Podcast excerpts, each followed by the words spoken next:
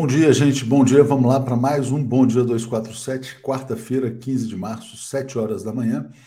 E essa é a TV 247, todos os dias aqui com vocês. Leonardo Atush, o apresentador que vos fala. Bom dia, gente. Vamos embora, vamos lá. Julieta, vamos embora, vamos embora. Tá na hora, é igual São Paulo, né? São Paulo é assim, é barbárie, é barbárie, é trabalho. Julieta Santos, Revoga o novo ensino médio já. Vamos promover mais esse debate. Ontem o Daniel Cara estava falando sobre isso. Bom dia, Isbela uh, Avelar, mandando um alô lá de uh, Oliveira, Minas Gerais. Bom dia, Thelma. Ótima quarta-feira a todos. Bom dia, Gilberto Soledade. Reginalíssima, dando um bom dia aqui à comunidade. Jairo Costa. Bom dia, Tuxo Zé Reinaldo. Será que o Bento, 16 milhões em joias, conseguirá salvar e salvar seu mito? Anistia zero após a aplicação das leis é Bento 16,5, viu, uh, Jair? Que era 16 milhões e meio. Eu aprendi isso ontem com a Sara Góes e com o Joaquim de Carvalho. Agora, ele foi muito bem tratado, né? O pessoal tem medo de falar com milico no Brasil. Essa é a grande realidade, né? Era, por favor, o senhor poderia esclarecer por que, que recebeu a propina de 16 milhões e meio para este delinquente chamado Jair Bolsonaro, enfim. É, Tarcísio Pneu, cadáver encontrado nos arredores do Alvorada. Já identificaram? Eu vi que já tinha saído alçada, né? Saudades de você, 25 anos sem Tim Maia. Estava aqui ouvindo Tim Maia também, é a efeméride do dia, uma das, né? Já vamos falar sobre isso. Bom dia, Ana Petri. Vamos falar então agora, antes aqui dando um abraço aqui ao Jorge Júnior, que mandou um super chat também. Vamos falar do que eu, do que eu vou mostrar aqui agora. É grotesco, é ridículo, né? Mas não pode ser subestimado, não pode ser menosprezado. Tarcísio Gomes de Freitas. Que felicidade que o primeiro martelo batido como governador seja para tirar do papel uma obra tão emblemática como essa. Serão 44 quilômetros, 15 mil empregos, 3,4 bilhões em investimentos. Esse é o primeiro de muitos. Não dá para admitir obra parada. E vamos, vamos concluir o Rodonel. Vamos ver então como é que Tarcísio de Freitas expressa a sua Felicidade, né? Isso ainda vai para os livros de filosofia. Felicidade é quebrar o martelo. Vamos lá.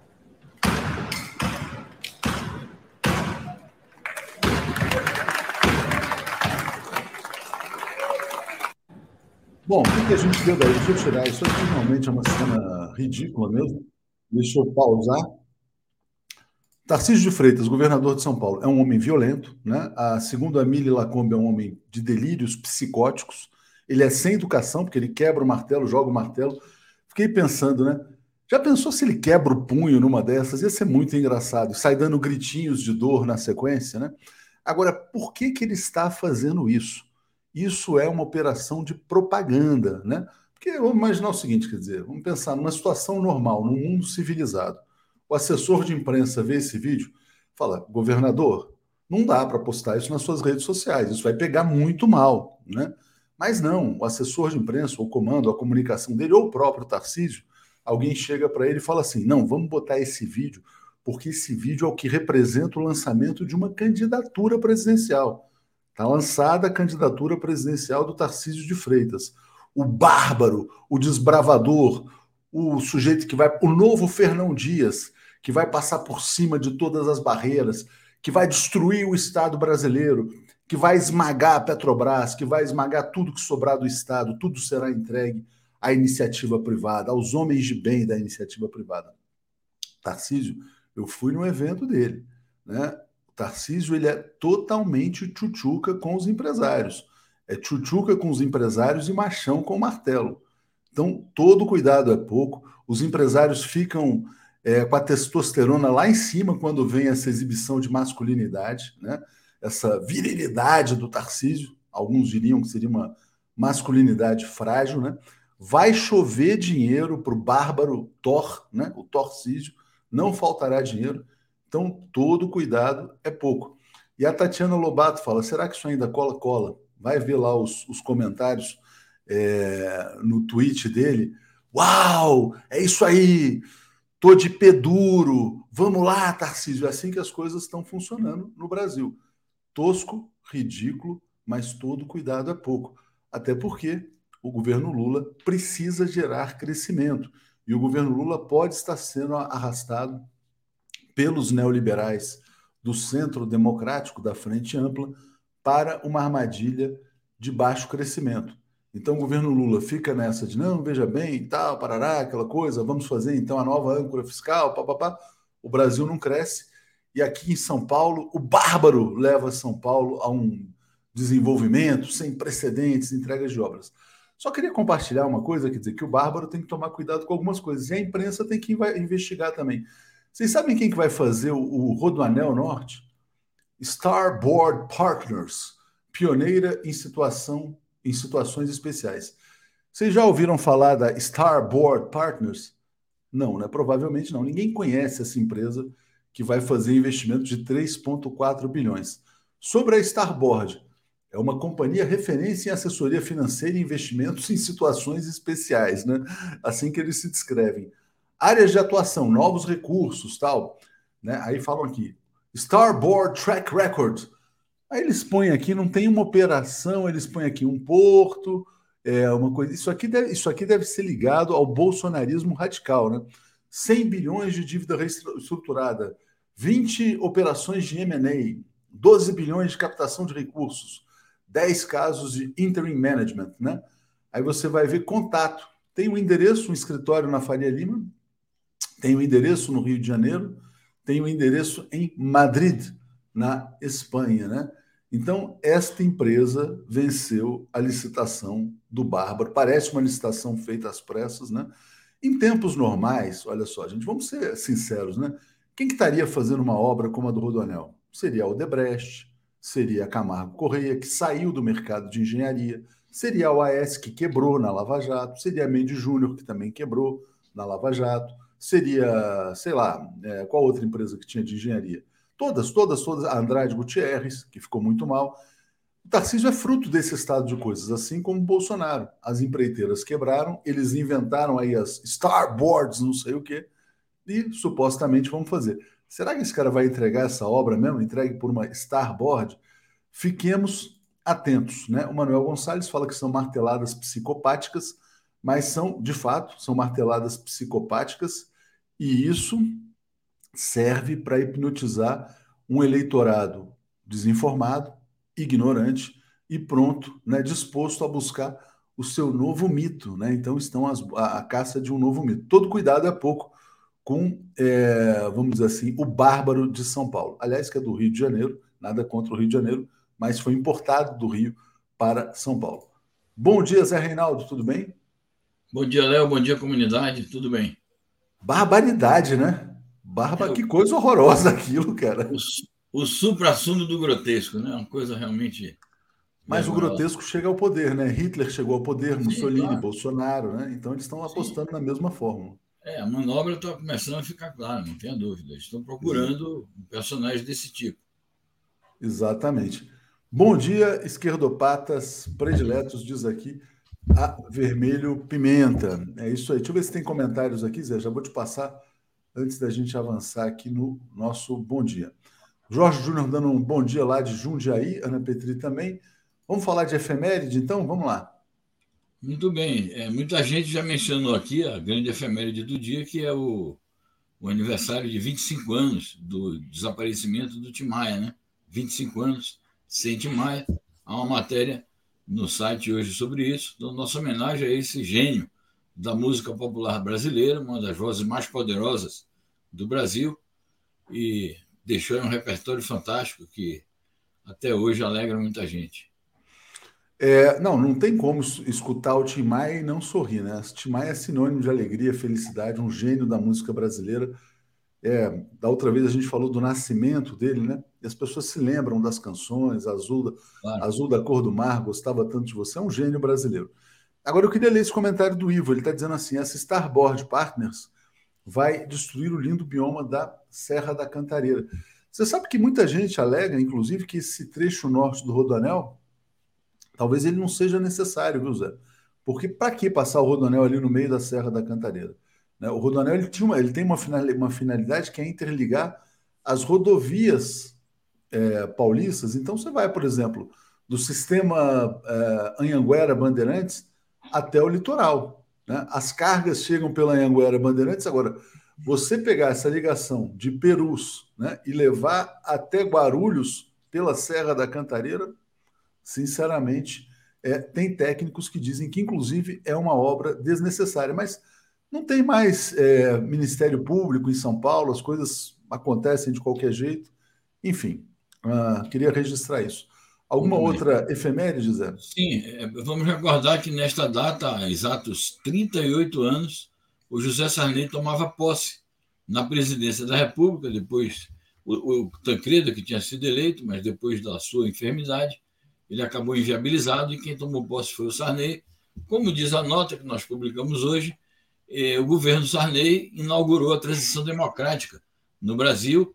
Foi um período interessante ali, 85, 86, 87, quando os partidos que estavam na clandestinidade foram legalizados, as centrais sindicais foram legalizadas, a UNE foi legalizada, convocou-se a Assembleia Nacional Constituinte, que foi realizada e nos legou a Constituição chamada de Cidadã, que é uma Constituição essencialmente democrática, que assegura direitos civis, direitos eh, políticos, direitos humanos, direitos sociais.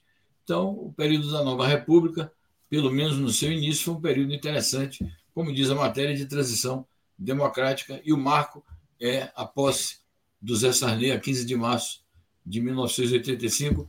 Eu estava lá cobrindo os acontecimentos em Brasília naquela altura. Eu estava lá também como brasiliense adolescente. Recém-nascido. Não, não, recém-nascido não, 14 anos de idade, 85. Jairo Costa, sou mais a Rita Pavone e seu Dá-me martelo. É, Pereira, vocês estão, estão exagerando com o Tarcísio dando, dando palco. Estão alertando, né? Ele vai bater esse martelo assim na Sabesp, vai bater o martelo em tudo que ele encontrar pela frente, se ele não for contido, né? Porque é um bárbaro no estado mais rico do Brasil, abraçado por outros bárbaros empresários. Né? Vamos falar da Colômbia, Zé Reinaldo. Gustavo Petro, Gustavo Petro anunciando diálogo entre governo e dissidentes das Farc. Muito bem. Vamos recapitular que há seis anos foi firmado um acordo de paz entre as Farc, Forças Armadas Revolucionárias da Colômbia, e o então governo do João Manuel Santos. E esse acordo pacificou a principal guerrilha que havia no país, pacificou o conflito que havia entre o Estado colombiano e a principal guerrilha é, no país. As Farc se transformaram em partido político, inclusive tem uma bancada no Senado e na Câmara dos Deputados, que fez parte, inclusive, do acordo. Mas é, restou o Exército de Libertação Nacional, com o qual estão se desenvolvendo negociações também visando a paz, e surgiu uma dissidência das Farc. O pessoal não concordou com o acordo que as Farc tinha feito, porque é, alega que continuou a repressão contra os camponeses, continuaram a matar ex-líderes guerrilheiros. Então, eles voltaram, uma parte minoritária das Farc, voltou à luta armada e agora o Petro está é, dando mais uma demonstração de espírito democrático, é, negociando também com esses dissidentes a ver se realmente conclui-se o processo de pacificação do país, porque ele precisa muito disso para garantir estabilidade e dar curso ao seu programa de reformas políticas, econômicas e sociais, que a coisa vai em marcha muito lenta ainda. É, não é simples. Um governo de centro-esquerda, nós estamos vendo isso aqui também, né? Estamos vendo no Chile também. Não é simples um governo de centro-esquerda fazer valer o seu programa após a conquista do poder pela via eleitoral. É, um importante comentário, Zé. Maria Cristina está dizendo aqui, ó, Michele acaba de fugir do país e o Wilson Machado fala que o endereço da empresa em Madrid não existe, hein? Importante, né? Sabe o que, que acontece, Zé? Depois da, da, da Operação Lava Jato, as construtoras brasileiras ficaram quebradas. Então, elas não conseguem apresentar as garantias para um leilão. Aí vão aparecendo esses aventureiros, né? E, e assim, chega a ser realmente vergonhoso para um país como o Brasil não ter as suas empresas de engenharia participando desse projeto. Aí aparece lá um negócio que cai do céu, uma salinha na Faria Lima, uma salinha no Rio de Janeiro, um endereço falso em Madrid e vai passar o trator no meio da Serra da Cantareira, né? Então, cadê o, cadê o MP, né? Cadê o MP? Bom, Zé, vamos falar aqui sobre uma posição importante adotada pelo presidente Lula, que é não viajar para a Ucrânia e nem para a Rússia, mas colaborar para a paz mundial. Perfeito. O Lula está é, tá certo em ter tomado essa decisão, porque depois que ele manteve aquela reunião com o, Zelensky, pairou, porque o Zelensky fez o convite, então ficou pairando a dúvida: o Lula vai ou não vai à, à Ucrânia? Então ele acabou de dizer o seguinte: eu não vou à Ucrânia, claro, não vou à Rússia também, para não se comprometer com nenhum dos lados.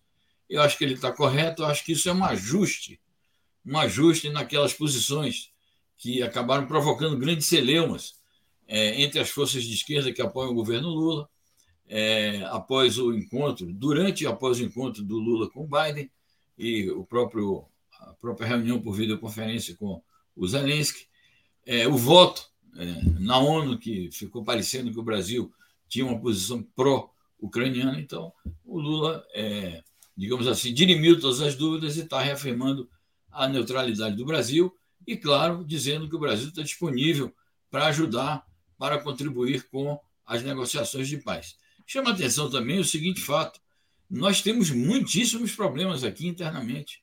O Brasil, você acabou de apontar aí esses problemas da, da infraestrutura, do crescimento, é, do chamado ajuste fiscal, é, é, dos juros.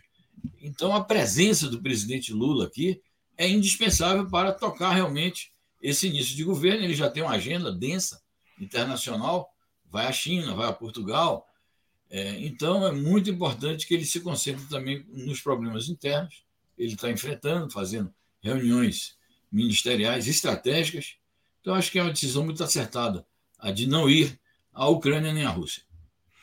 É, Aparecida Rodrigues é, diz com razão que Sérgio Moro, Michel Temer e Bolsonaro destruíram o Brasil. Tem toda a razão. A Jana está dizendo que estamos cercados de inimigos né? E tinha um outro comentário importante também dizendo que essas construtoras espanholas são uma fraude. É, tem uma construtora espanhola que disputou e não ganhou, que é a Acciona, e eu não sei se esse pessoal está ligado também a essas empreiteiras espanholas, né? que é ridículo. O Brasil tem as melhores construtoras do mundo, mas as destruiu. É, vamos lá, Estados Unidos dizem que jato russo causou queda de drone espião no Mar Negro. É, como é que é essa história do drone? Quer dizer, o drone estava fazendo o que ali, né? Para começar, para começo de conversas. Né? Então, para começo de conversa, a apuração que fizemos, e isso já está explícito em várias declarações, em vários fatos que foram apurados pelo governo russo, é, diariamente os Estados Unidos fazem essas incursões no espaço aéreo ali do, do Mar Negro, na proximidade das fronteiras russas, com a finalidade de espionar e de repassar informações é, que são captadas por esses drones para o exército ucraniano é, escolher de maneira bem seletiva e bem precisa alvos russos a serem atacados. Então, não deixa de ser uma, um envolvimento direto dos Estados Unidos. A gente já sabe sobre o fornecimento de armas, já sabe sobre a presença de especialistas camuflados é, estadunidenses no território é, ucraniano, além dos outros especialistas da OTAN, e agora apareceu essa novidade. Então, o que aconteceu foi isso: a Força Aérea Russa assediou, cercou o drone, o drone acabou sendo avariado, os Estados Unidos foram obrigados a, a retirar o drone de circulação, a bater, é, para evitar, inclusive, que a Rússia se apossasse e pudesse ter acesso aí aos, aos segredos que os sistemas é, eletrônicos dos Estados Unidos tivessem captado, mas esse problema vai perdurar já. Declarações duras da chancelaria russa, do embaixador russo é, em Washington. Ele citou diretamente o Jake Sullivan, que é o responsável por porta-voz da, da segurança nacional dos Estados Unidos. Eu acho que esse assunto vai render, porque representa uma novidade que é o seguinte: os Estados Unidos estão provocando escaramuças diretas com a Rússia e isso pode escalar. Isso pode escalar. A Lair Padovani está dizendo, Zé, é o drone EUA e o Sukhoi 27 da Rússia. O Gilberto Geraldo diz assim, os paulistas exportaram Bozo para o Rio. Como vingança, os cariocas mandaram Tarcísio Brucutu para marretar São Paulo.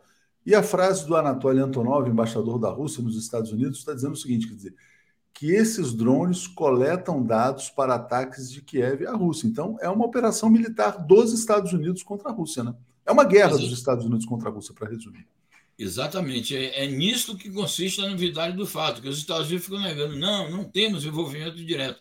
Mas o que é isso, se não um envolvimento direto? Daí para passar a uma confrontação de outra natureza, é, é muito pouca coisa que falta. É, eu, eu vi uma notícia hoje do Ron DeSantis, que é um pré-candidato republicano à presidência dos Estados Unidos. Ele defende a retirada dos, de, o fim de todas as ações dos Estados Unidos na Ucrânia, dizendo que essa guerra não interessa aos Estados Unidos. E lá ele é chamado de isolacionista, né? É mais um não, veja bem, isolacionista, porque os Estados Unidos têm que interferir no mundo, aquela coisa toda. Mas é, na prática, na prática, acaba sendo uma posição mais próxima da paz mundial, né, no final das contas.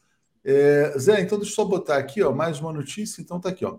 Após incidente com drone, Moscou espera que Estados Unidos parem de conduzir voos perto da Rússia. Significa que se houver novos drones, eles vão abater? É possível que sim, é, tudo pode acontecer, né? Esses problemas de violação de espaço aéreo, de ações na fronteira, são sempre problemas muito sensíveis. Então, eu acho que sim. É isso aqui. Tem um comentário engraçado aqui do TV Compass. Fala: se dependesse do Zé e do Atucho, já estaríamos em guerra mundial nuclear.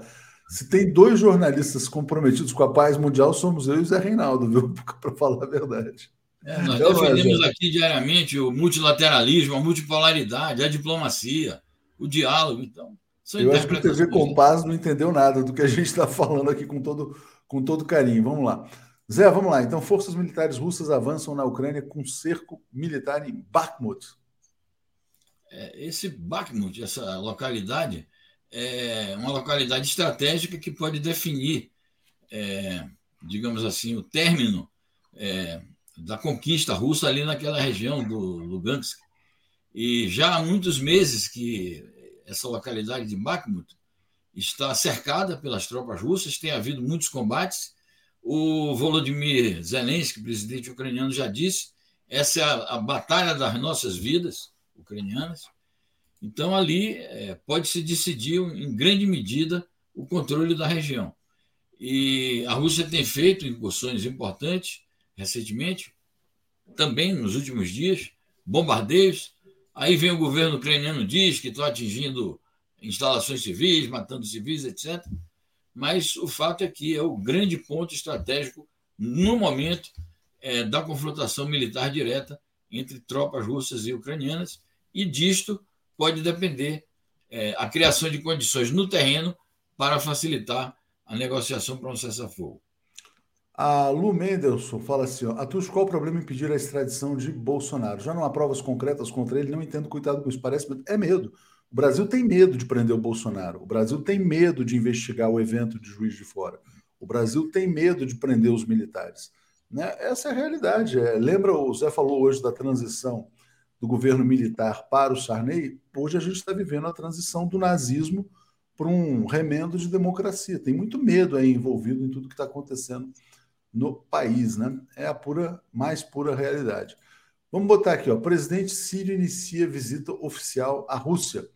Né? Uh, Bashar Assad resistiu, hein, Zé? Diga.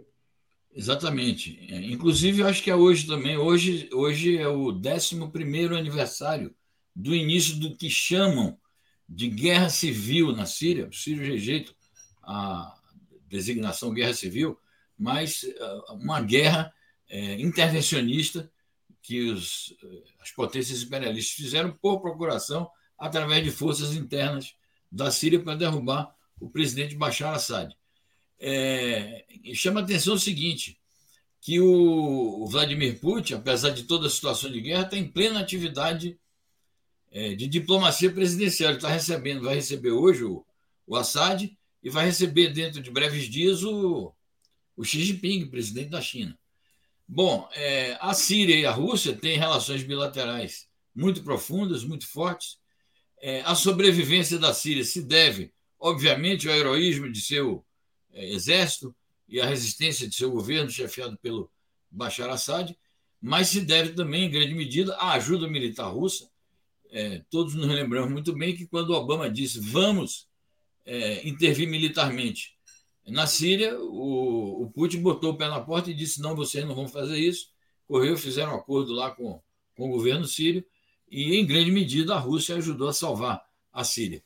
Então, eu acho que o Assad e o Vladimir Putin têm muito a conversar e há um terreno de cooperação vastíssimo que eles podem explorar para o futuro, aproveitando-se, inclusive, de uma situação favorável, que é aquela que nós já discutimos aqui, do estabelecimento de relações entre a Arábia Saudita e Irã com o beneplácito e o patrocínio é, da China. Isso abre uma nova situação no Oriente Médio e a Síria pode se favorecer disto, é, consolidando a sua parceria com Moscou. Muito bom. Bom, falando então de China, né, Zé? Vou trazer aqui uma notícia. Um alerta feito pelo diplomata chinês na ONU: sinofobia levará a conflito e confronto. Diga, Zé. Ele disse: esse, esse representante da China na ONU, ele é um antigo porta-voz.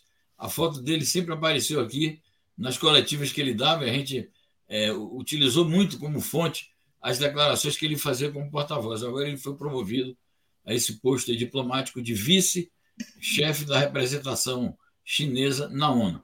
Ele chama atenção para este fenômeno da sinofobia e diz que essas campanhas anti-chinesas que são feitas pela propaganda ocidental sobre Xinjiang, sobre Taiwan, sobre Hong Kong, sobre o Tibete, tudo isso pode levar a confrontações e a conflitos. Diz que a China não quer isso, mas reafirma que a China está firme na defesa dos seus interesses. Mas ele chama atenção é, que ele diz que está fazendo esse discurso a propósito de uma discussão que está ocorrendo no Conselho de Segurança sobre a russofobia. Então, as duas, os dois fenômenos estão ligados. E eu quero aqui, então, chamar a atenção para dois fatos. Primeiro, nós noticiamos ontem a chanceler do Canadá dizendo que o objetivo realmente é uma operação de mudança de regime na Rússia e a derrubada do presidente Putin, e a prefeita de Paris, Anne Hidalgo, que é uma representante do Partido é, Socialista francês, fez uma declaração russofóbica dizendo que ela, como prefeita de Paris, não vai permitir a presença de atletas russos nos Jogos Olímpicos de Paris de 2025. Lamentável. Que vergonha, né? Por uma socialista. É, uma socialista cultuada, inclusive aqui pela esquerda brasileira, quer dizer, o esporte deveria ser preservado dessas manifestações de preconceito, na verdade. Né? É, o, Ivo, o, Ivo, Miranda está dizendo: ó, o, medo tem, tem, o Brasil tem medo de revelar o nome do mandante do assassinato de Marielle. Mas isso mostra, né, quer dizer, Zé, que a Europa não tem nenhuma soberania. Né? Essa é a grande realidade. E vou botar aqui a última notícia, também sobre a ideia de multipolaridade. O Zimbábue anunciou que quer se juntar aos BRICS. Diga, Zé. Notícia auspiciosa. Nós temos visto que muitos países chamados emergentes, o Irã, a Arábia Saudita, a Indonésia, é, agora o Zimbábue, é, estão se candidatando, a Argentina, estão se candidatando a fazer parte do BRICS, que é, eu espero que os países do BRICS adotem mecanismos ágeis de acolhimento, de, de naturalmente critérios, objetivos mais ágeis de acolhimento, ou visando ao acolhimento desses países, porque isso vai transformar o BRICS num bloco muito importante, talvez se assemelhe, é, guardadas as proporções, ao que foi o antigo grupo dos países não alinhados, que era apenas um grupo diplomático e político, e agora, com a força da China, pode se transformar num grande grupo, é, um grande grupo é, com dezenas de países com poderio econômico e social e, naturalmente, com capacidade para defenderem-se das ofensivas neoliberais no comércio e na economia como um todo, é, ofensiva que vem por parte das potências ocidentais. É isso. O Marcos Santos dizendo, e a Anne Hidalgo ainda se diz socialista. Só te mostrar rapidinho aqui, Zé, porque o pessoal falou que o endereço não existia. Eu fui ver. É, aparentemente tem, um, tem uma localização, sim, mas é uma empresa muito. Essa tal Starboard lá do, do Zé Marreta de São Paulo. É, é uma empresa. Eles não colocam um nome no site, não tem o responsável, né? Então, a empresa que ganha um contrato de 3 bi e meio do Estado de São Paulo, do Zé Marreta, não tem não tem responsável no Brasil, né? Vamos ver no que, que vai dar essa aventura de destruir a Serra da Cantareira aqui no estado de São Paulo. Vamos lá. E leia aqui o último comentário. Ontem, na, na, Assembleia Legislativa de Minas, um deputado fascista atacou a, a, memória de, de Marielle. Mais um mineiro que tem que ser caçado. Obviamente, se fez isso, tem que ser caçado. Zé, bom dia para você. E 10 horas, o que, que você vai trazer com o Lejane? Então, o tema principal é a bancarrota financeira que se prenuncia a partir das falências bancária nos Estados Unidos, o risco de uma crise financeira global. E, naturalmente, a gente apresenta as correlações que há entre este fenômeno e os problemas geopolíticos agudos da atualidade. Obrigado, Zé. Um grande abraço para você. Vamos seguir aqui com o Paulo e com Alex. Valeu. Obrigado, eu igualmente. Tchau, tchau. Alex Sonic e Paulo Moreira Leite. Bom dia, gente. Bom dia, Paulo. Bom dia, Alex. Tudo bem? Tudo em paz com vocês? Bom dia, bom dia a todos e todas. Bom dia, Alex. Tudo bem? Bom dia, bom dia, bom dia, tudo bem, Léo? Bom dia, Paulo. Bom dia, todo mundo aí.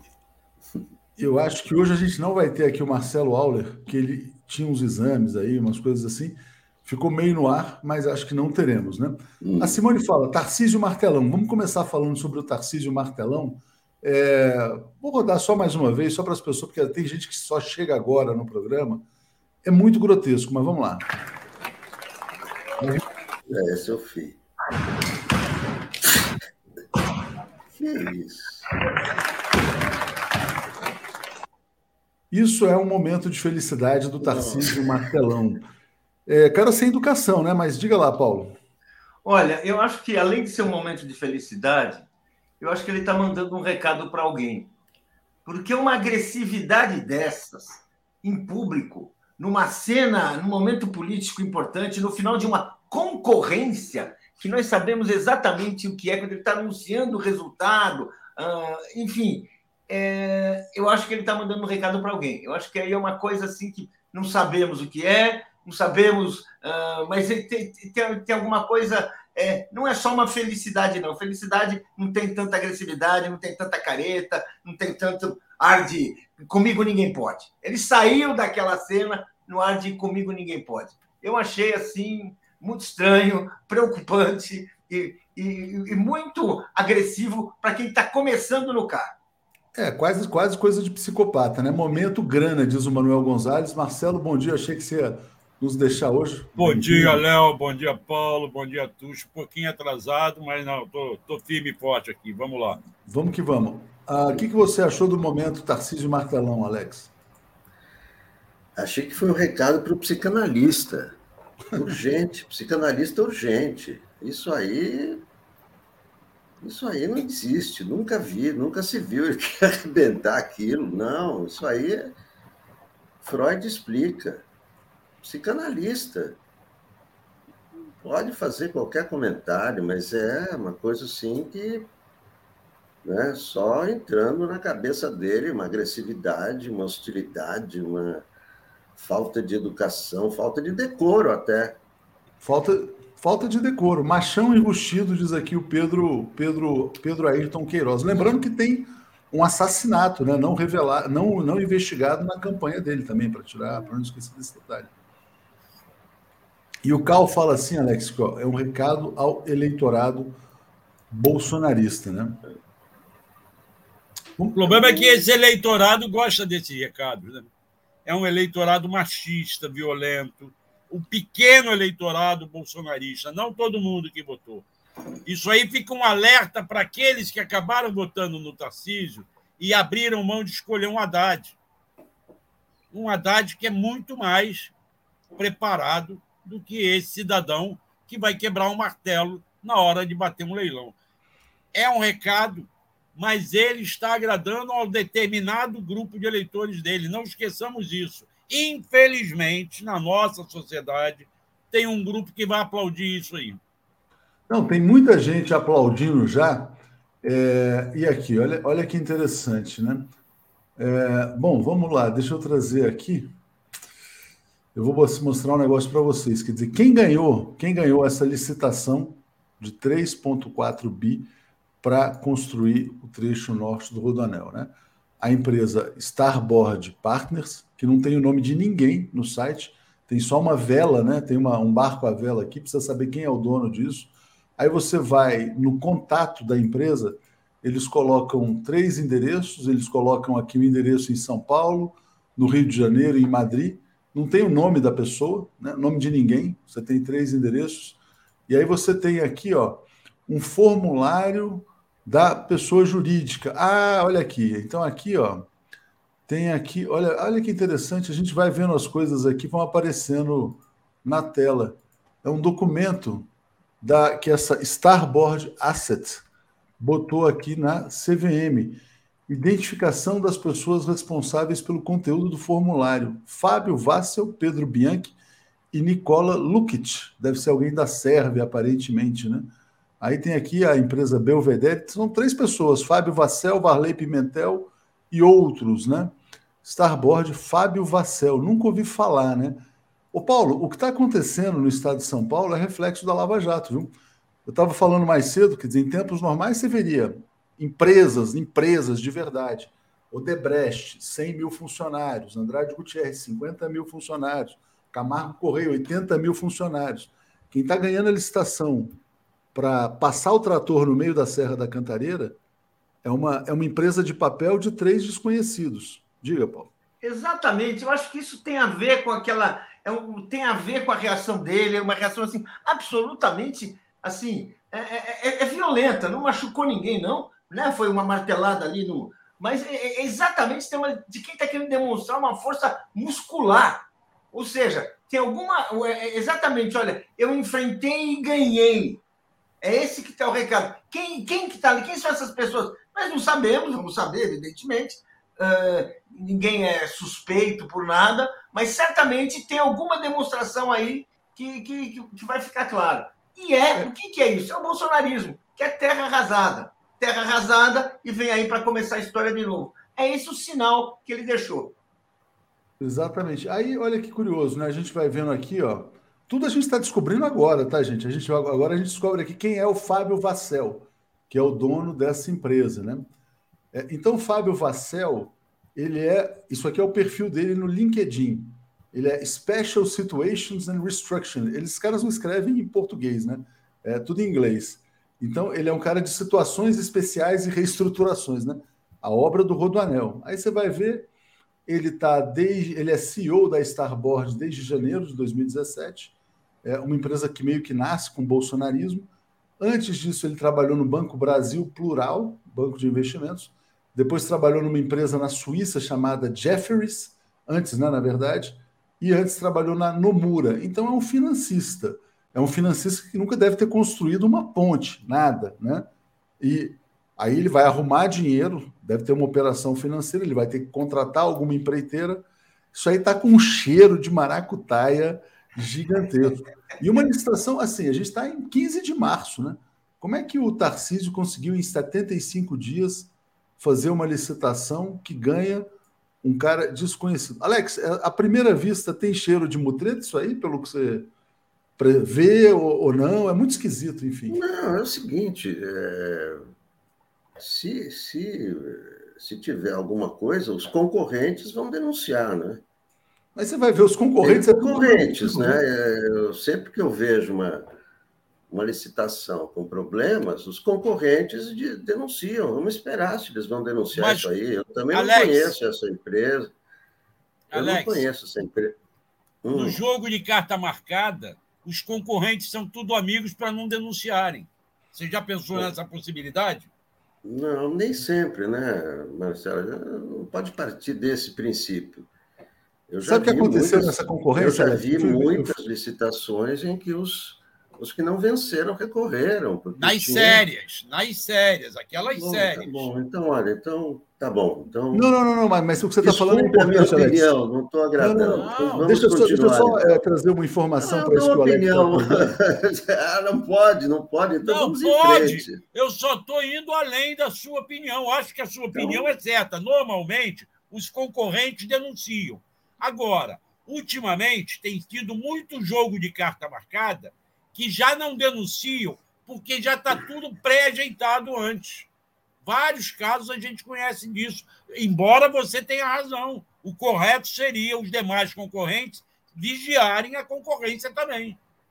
Te dou razão nisso, mas estou dizendo que também há um outro jogo que é feito atualmente. Não, mas, mas tem um ponto importante nessa colocação do, do Alex, que é o seguinte: você não tem grandes empresas brasileiras participando disso. Por quê? Porque as grandes empresas brasileiras elas não têm balanço para levantar garantias. Agora, tem que ver como é que uma empresa de papel apresenta garantia para uma obra dessa. Porque, por exemplo, A Odebrecht está quase quebrada, a, a Queiroz Galvão praticamente quebrou, a Andrade Gutierrez está ali so, tentando sobreviver, a OAS quebrou, a Mendes Júnior quebrou, né? a CCR também passou por dificuldades. Então, é uma situação de terra arrasada. Aí o cara chega e entrega para uma empresa que nasceu outro dia, que não tem nada, nada feito na história do Brasil. Ó, isso aí é um caso para o Joaquim de Carvalho, só para a gente encerrar, vamos encerrar, encerrar, esse assunto e vamos entrar no tema das joias aqui. Então, vamos passar e falar das joias. Vamos lá. Uh, o Bento Albuquerque, né, ele muda o seu depoimento para salvar o Jair Bolsonaro. Começar pelo, pelo Paulo Marcelo Alex. Como é que vocês estão vendo o novo depoimento do Bento? que agora disse que não, era um presente ao Estado brasileiro, não é mais um presente para a Michelle, que por acaso fugiu do Brasil. Olha, é, o que está acontecendo é que o, o Bento ele estava, ele está precisando de uma nova versão, né? Ele deu, fez uma versão inicial, né, em que ele sustentava a linha chapa branca, né? Uh, isso era uma coisa para o Estado, ninguém tinha nenhuma uh, não havia nada de errado, né? eram presentes assim que foram destinados ali de interesse público. Quer dizer, estava tudo uma história, um conto da carochinha muito bonito. Só que não deu certo.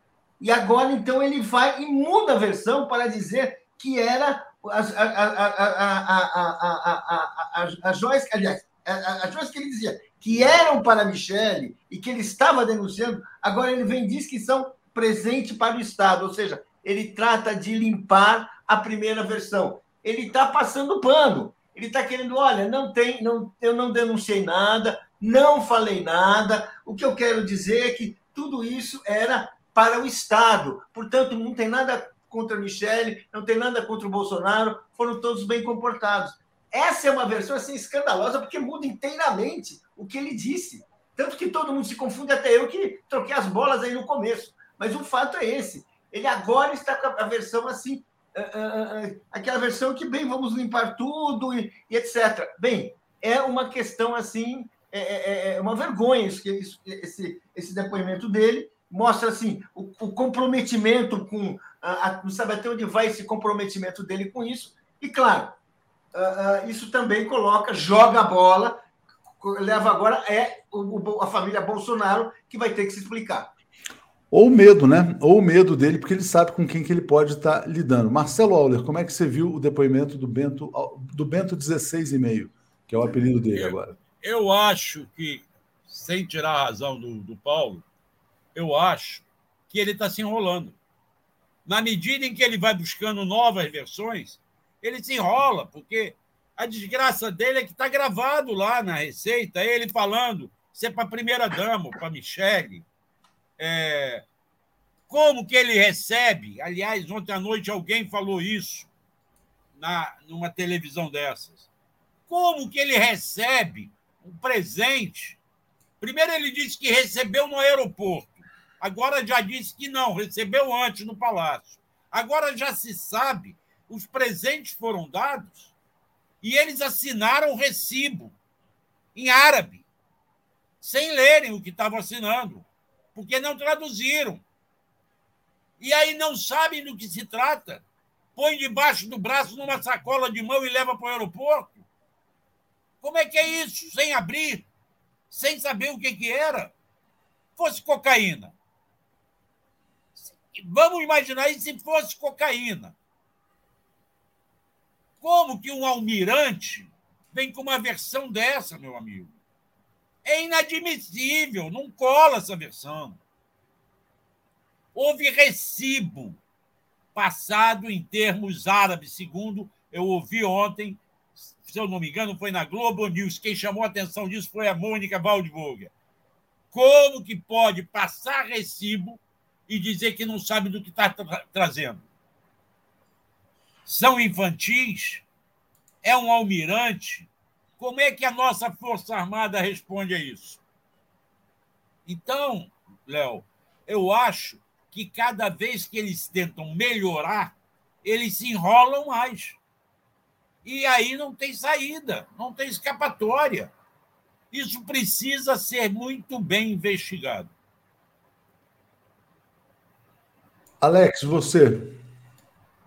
É, bom, é evidente que é, se fosse presidente de Estado, né, por que camuflar numa mala? Né? diria a Receita ali, não, isso aqui é presidente de Estado e tal, né? Não, não foi nada disso. Essa mentira não convence ninguém. Né? Evidente que não convenções é porque né? não, não, é, não é a versão correta, não, não condiz com a realidade. Mas isso aí é o primeiro depoimento, ninguém confessa a culpa, né? né? É, cara, é, é, estão pedindo é, a quebra do sigilo do telefônico dele. Aí vai se ver o que tem no telefone dele, quer dizer, a investigação não acaba num depoimento por videoconferência, em que a, a pessoa arruma uma versão, diz, ah, tá bom, a sua versão, né? Então, isso aí foi a, a primeira, né? É claro que ele se, se afundou mais, está tentando proteger o Bolsonaro, mas não consegue, porque eh, se fosse presidente de Estado, por que, que o Bolsonaro oito vezes tentou resgatar se era presidente de Estado? Quer dizer, é evidente que isso aí é uma mentira que qualquer criança percebe. Né? Isso aí não, não vai servir para defender ninguém, não.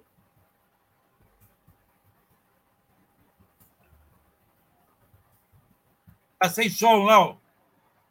Léo, você está sem som. Obrigado, Marcelo. Não, eu também acho, quer dizer, que a versão não convence ninguém, mas eles são muito bem tratados, né? A Reginalíssima diz assim: o que, o que diz o CREA São Paulo? Quais foram os concorrentes? Não teve concorrente. Teve, assim, a, a, os concorrentes, Regina, foram empresas tão desconhecidas quanto essa estar no seu Starboard. Empresas que foram criadas para isso. É uma irresponsabilidade do governo de São Paulo entregar uma obra deste tamanho para três aventureiros do mercado financeiro que montaram uma empresa ontem que nunca construíram uma ponte e vão agora receber 3 bilhões e meio do estado de São Paulo. Rinaldo Tenório está dizendo: São Paulo investe bilhões nas obras do, Rodoanel inacabado e licita por merreca. É isso aí. Pedro Cândido, não é felicidade do Torcísio, não, caros amigos. Pois, como diria Guimarães Rosa, felicidade se acha em horas de descuido, né? Uh, Kaique Butler está dizendo: Fernão Dias mandou matar Marielle de martelo. É, Léo Costa, Martelão segurou a sua psicopatia até ontem. É, regionalíssima. Quais obras Tarcísio realizou enquanto engenheiro ministro de Bolso? Praticamente nada. Ele, ele, ele, ele inaugurava trechos de 10 quilômetros, ponte de madeira, coisas desse tipo, mas ele é muito bom de propaganda, né? E Magno Cortez está dizendo presente acertado. Vamos falar do governo Lula. Vamos começar então, Paulo, por essa. Vamos dizer assim: Lula botou a bola no chão e falou o seguinte: olha, sem ideias geniais né, uh, que não passem pela Casa Civil. Muita gente fala, isso é um recado para o Márcio França, trouxe aquela ideia das passagens, eu vi até que você defendeu ontem, no Boa Noite, essa ideia, o Márcio França já se pronunciou, disse que o presidente Lula tem razão, tudo tem que passar pela Casa Civil, está botando panos quentes ali. Mas essa reunião ministerial de ontem, como é que você avalia, Paulo? Olha, ela, essa reunião demonstrou, e a reação do Lula, eu acho que a reação do Lula, que fez questão que, e fez uma intervenção para vir a público, ou seja, ele não só enquadrou os ministros, mas ele fez enquadra, ele enquadrou publicamente, é porque ele estava sentindo assim uma falta de harmonia, né? Uma uma certa competição interna que ocorre quando uma pessoa tem uma, um projeto, acha que esse projeto vai render frutos e quer faturar de todas as formas, né? Isso significa que você atropela, você fala como projeto do governo uma coisa que ainda não foi aprovada, e você acaba criando distúrbio, você cria desunião, e evidentemente você cria ali, uh, uh, fica uma, um ambiente uh, pouco amistoso, pouco conveniente, e de divisão política mesmo. Então, eu acho que o Lula fez uma intervenção para enquadrar, independente de uma proposta ser boa ou ser ruim, ou não, muita gente falou muito, criticou demais a proposta. Eu não, eu não, a, a, proposta parece que pode ser interessante. Tem lá um, um cálculo que pode, ter, pode, pode ser interessante, pode funcionar, pode ser boa para o governo ter uma proposta dessa. Agora, isso tudo tem que ser discutido, debatido como projeto de governo. Quem entra no governo e fica apresentando projetos individuais não está jogando muito bem para o time. E isso é ruim no governo que a gente sabe que vai que, que nasce, que enfrentou uma guerra na campanha e vai enfrentar uma guerra permanente até o fim do mandato para conseguir realizar projetos de reconstrução nacional que nós sabemos que são muito difíceis. É isso aí. Uh, Marcelo, você e essa reunião ministerial de ontem, Dani Hume dizendo que o, Tarsi, o Thor deveria ter martelado o próprio. Enfim, diga lá, Marcelo. A reunião ministerial foi para dar uma arrumação, um freio de arrumação. Eu acho que esse governo está pecando pela falta de comunicação. Está pecando, porque alguns falam rapidamente, demais, sem estar tudo construído, e projetos bem feitos deixam de ser anunciados com a ênfase que teriam ser, teria que ser anunciada. Há muita coisa sendo feita, porém não chega ao grande público. Ainda não conseguiram quebrar a bolha, aumentar a bolha. Como que vai se conseguir isso? Eu talvez não tenha resposta. Eu não sou o cara que melhor mexe em redes sociais, eu não sei, eu já, a minha idade já não me permite ficar vasculhando rede, essas coisas todas. É, as pessoas até criticam que eu não tenho Telegram, que eu não tenho isso, que eu não tenho aquilo. Mal tenho Facebook e olhe lá. Mas eu acho que nós estamos precisando quebrar, furar essa bolha, ampliar essa divulgação do que é feito, melhorar a divulgação do que é feito e buscar ressarcir aqueles que sofreram mais com o desgoverno do Bolsonaro. Isso eu não estou vendo, a não ser que a falha seja da minha visão e eu preciso melhorar essa visão. Alex, você, como é que você viu essa reunião ministerial? Antes, só ler aqui o comentário do Cláudio Machado, dizendo: Bom dia, gente. Ponto de partida para verificar se a concorrência foi lícita é o edital. Agora é analisar quem ganhou e o que está escrito ali. O fato é o seguinte: quer dizer, que o martelão está entregando uma obra gigantesca a uma empresa absolutamente inexperiente, e isso é um fato incontestável. Né? A Regina está dizendo: ó, governo Bozo, 5 quilômetros de ponte de madeira em terra Yanomami. É, e é isso. Alex, você e essa reunião ministerial de ontem, diga lá. Não, essa, essa reunião teve duas partes, né? uma parte pública e uma parte não pública essa bronca que ele deu publicamente, eu não, não achei, não achei bom para ele e para o governo dele. Técnico de futebol não critica os seus jogadores. Isso ele devia ter guardado para a parte que não foi transmitida.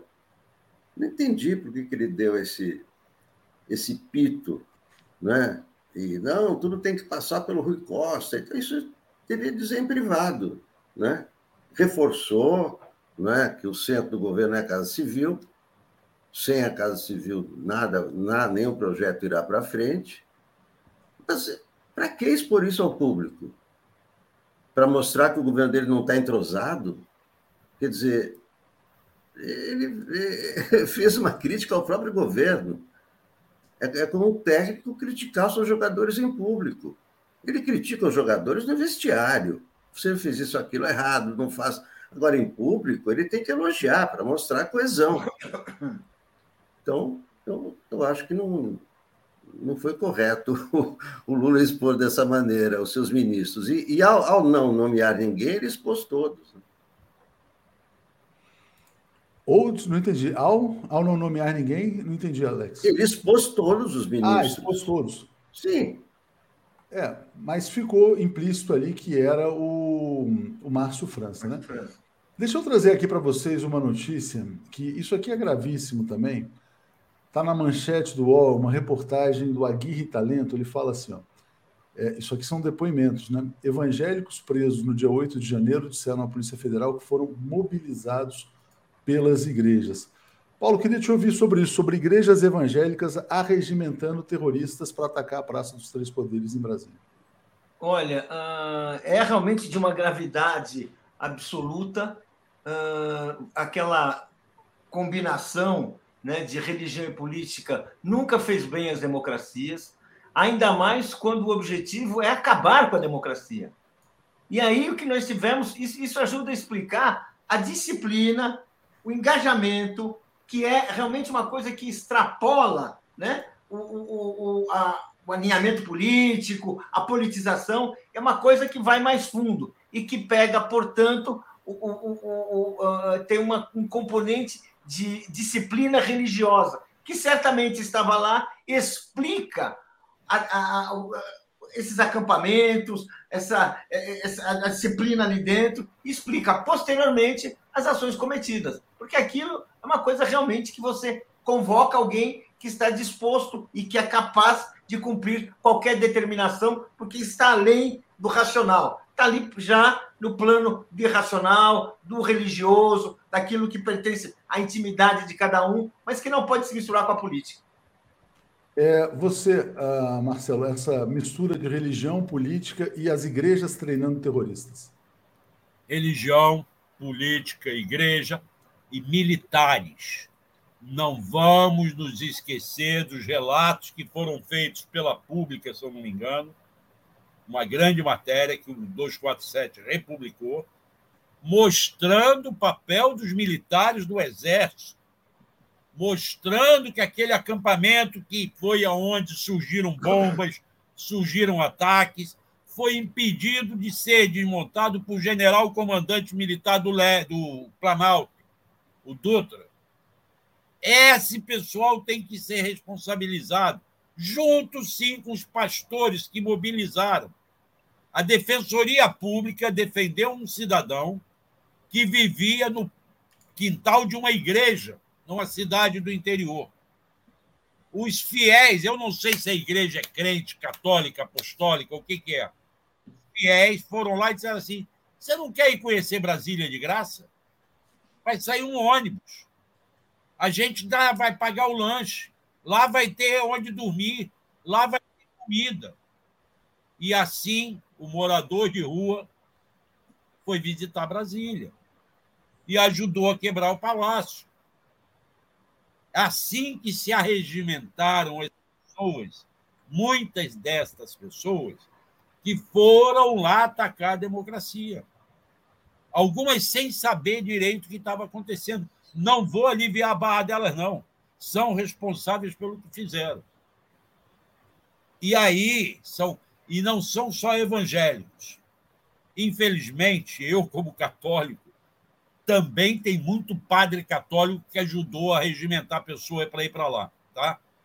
A Igreja Católica tradicional de direita, aquela que vai contra o Papa Francisco, porque é uma ala que está contra o Papa Francisco, também participa desta mobilização política indevida. Alex, e você?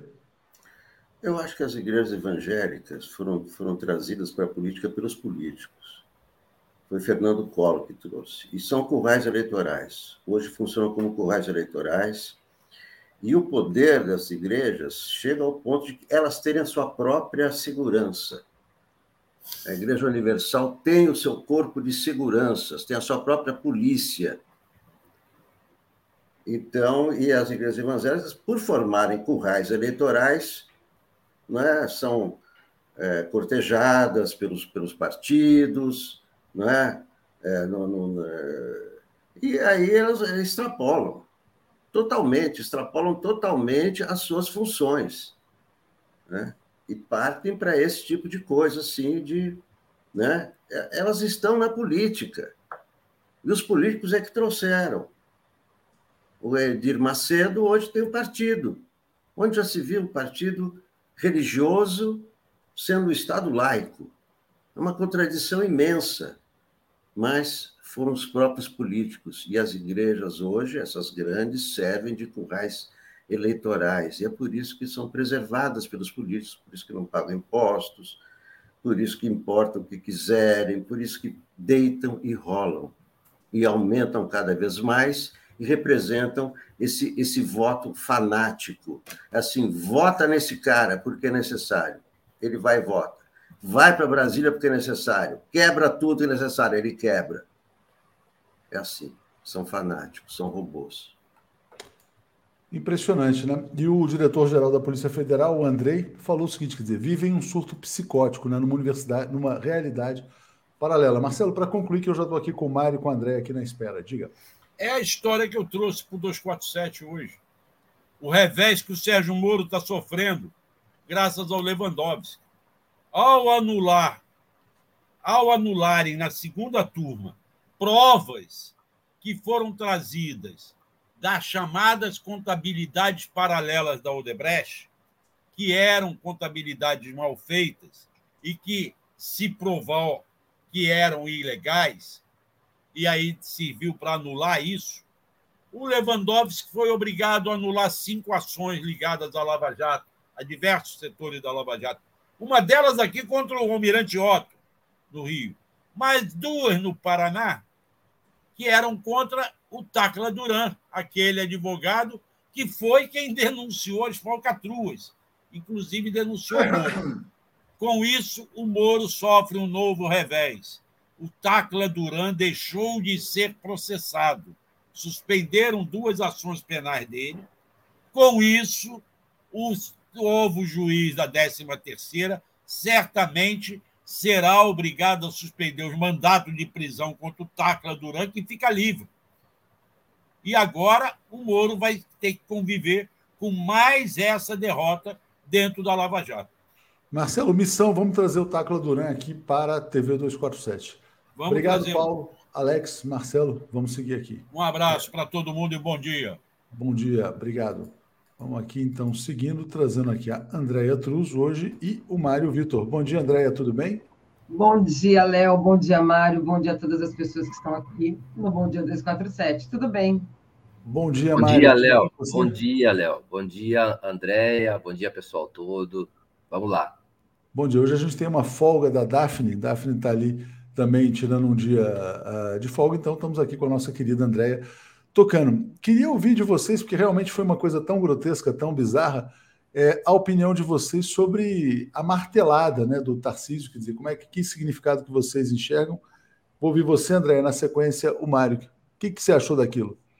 Olha, Léo, é, eu, eu, não sou uma psicanalista, mas aquela martelada ela tem muitos simbolismos, né? Ela é muito importante a gente ficar de olho, concordo com você sobretudo porque quem venceu ali também é, é, bem estranho. Mas eu vi ali uma tentativa de mostrar. Primeiro, acho que tirar o foco da Joyce, porque a, aquela martelada ela vai deixar a gente com uma pulguinha atrás da orelha. Que interesse é esse, não é, Léo? Em fazer essa privatização, fazer essa, essa negociação com o Rodoanel, mas com essa impulsividade, né? Então, acho que tem, tem, tem muito caldo nessa história. Viu? O que, que você achou do martelão, Mário? Ah, eu achei ridículo, é, péssimo gosto, uma coisa machista, de tentativa de mostrar uma virilidade, como se houvesse dúvida a esse respeito, não é? E, então, tem uma coisa que ele lança sobre ele, uma certa suspeita agora, ele mesmo. O, a outra coisa estranha é, é parece que ele está querendo ocupar o espaço do Bolsonaro né, nessa, nessa área do.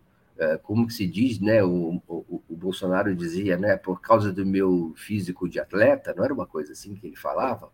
Toda essa área da, da, da física, né, da força física, ele parece estar tá querendo é, manter, ocupar, mesmo apesar do fracasso do Bolsonaro é, nas eleições. Acho que também tem ali uma pressão, sabe? Está sentindo o peso do cargo, está um pouco descontrolado emocionalmente e psiquicamente. É, mas ele pode ter ficado feliz com uma maracutaia, né? Porque realmente ele está entregando o Rodonel a uma empresa totalmente desconhecida e a gente tem um público muito qualificado, né? Acabei de receber aqui essa informação. Amapá, quando a energia é um trunfo no cassino financeiro. A gente dá aqui um Ctrl F e coloca a palavra Vassel a LMTE foi adquirida pela Starboard Assets, é, que pertence a Fábio Vassel, é, ex-sócio do Brasil Plural da Nomura. Essa LMTE é a empresa do blackout lá no Amapá. Vocês se lembram quando faltou energia no Amapá?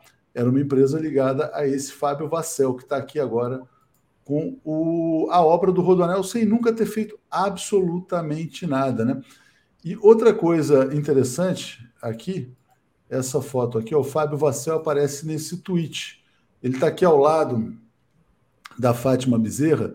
Está aqui, ó, o presidente da 3R Petróleo, Ricardo Rodrigues é, Savini, e o presidente do, de, do Conselho de Administração, Fábio Vassel. Fábio Vassel é o grandão, do lado da Fátima. A 3R Petroleum é aquela empresa que ganhou campos de petróleo da Petrobras é, na gestão do. Como é que chama? Aquele presidente Roberto Castelo Branco. Então, Fábio Vassel também ligado a 3R Petroleum, né? É, infelizmente, lá mostrando planos de investimento no Rio Grande do Norte. Então, tem maracutaia, tem mutreta bolsonarista também na licitação do Rodoanel é uma nova burguesia que está sendo formada a partir do desmonte do Estado brasileiro. Tem coisa aí, Mário? É, e tem também, eu tenho a impressão que é uma espécie de arranjo uh, amador, uma espécie de.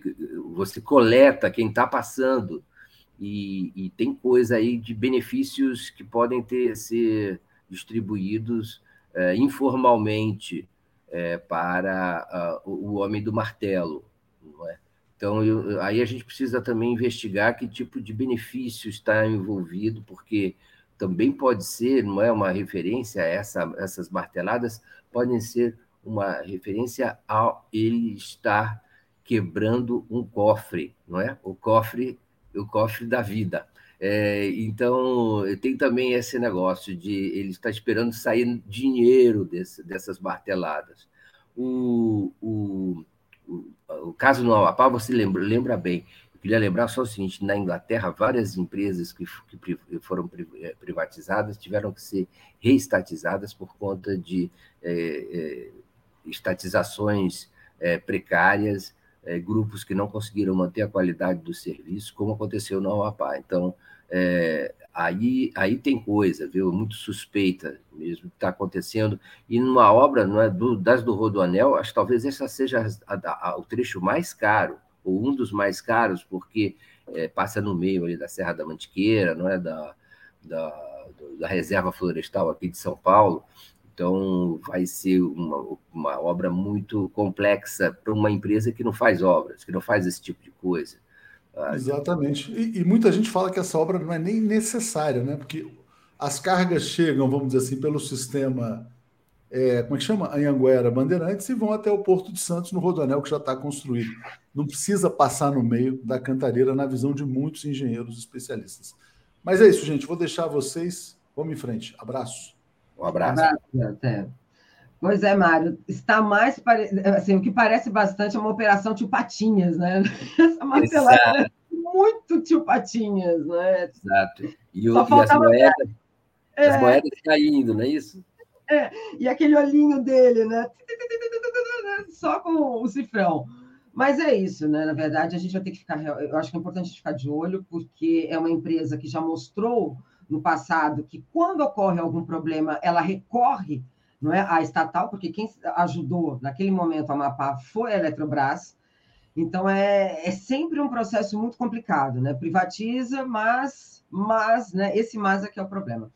Hum. Mas vamos ao nosso assunto, não é? é mas vou passar para você como é que tá, né? Acho que agora deu um, deu a pé, né? A definição das comissões da Câmara, né? Depende agora da canetada de Pacheco sobre as bancadas quer desistir da CCJ, né, sem garantir uma relatoria. E eu vou passar para você que relatoria que eles pretendem, né, Mário? É contigo. Bom dia. Bom, Bom eu tenho a impressão que hoje agora nós estamos assistindo ao, na, na discussão das comissões da, da Câmara, não é? E não, hoje, ontem foram anunciadas várias comissões. Eu tenho a impressão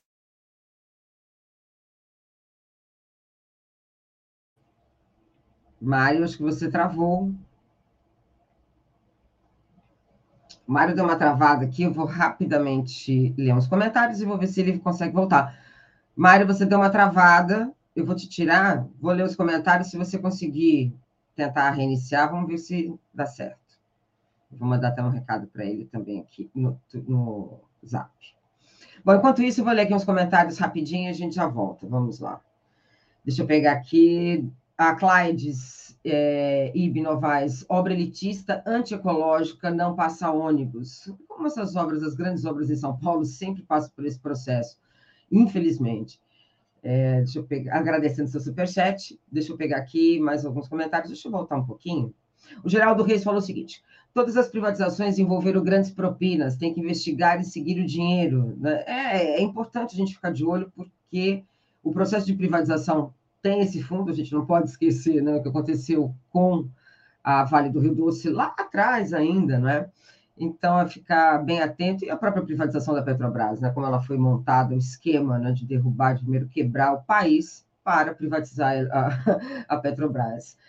Manuel Gonzalez, seja bem-vindo. Para mim é roubo mesmo. É, Simone Escolar, é, Escolaro, marteloso. Né? Foi um martelo muito simbólico, aquela martelada foi muito simbólica. Mas eu acho que mostra também uma insegurança por parte dele nesse, né, nessa estrutura governamental.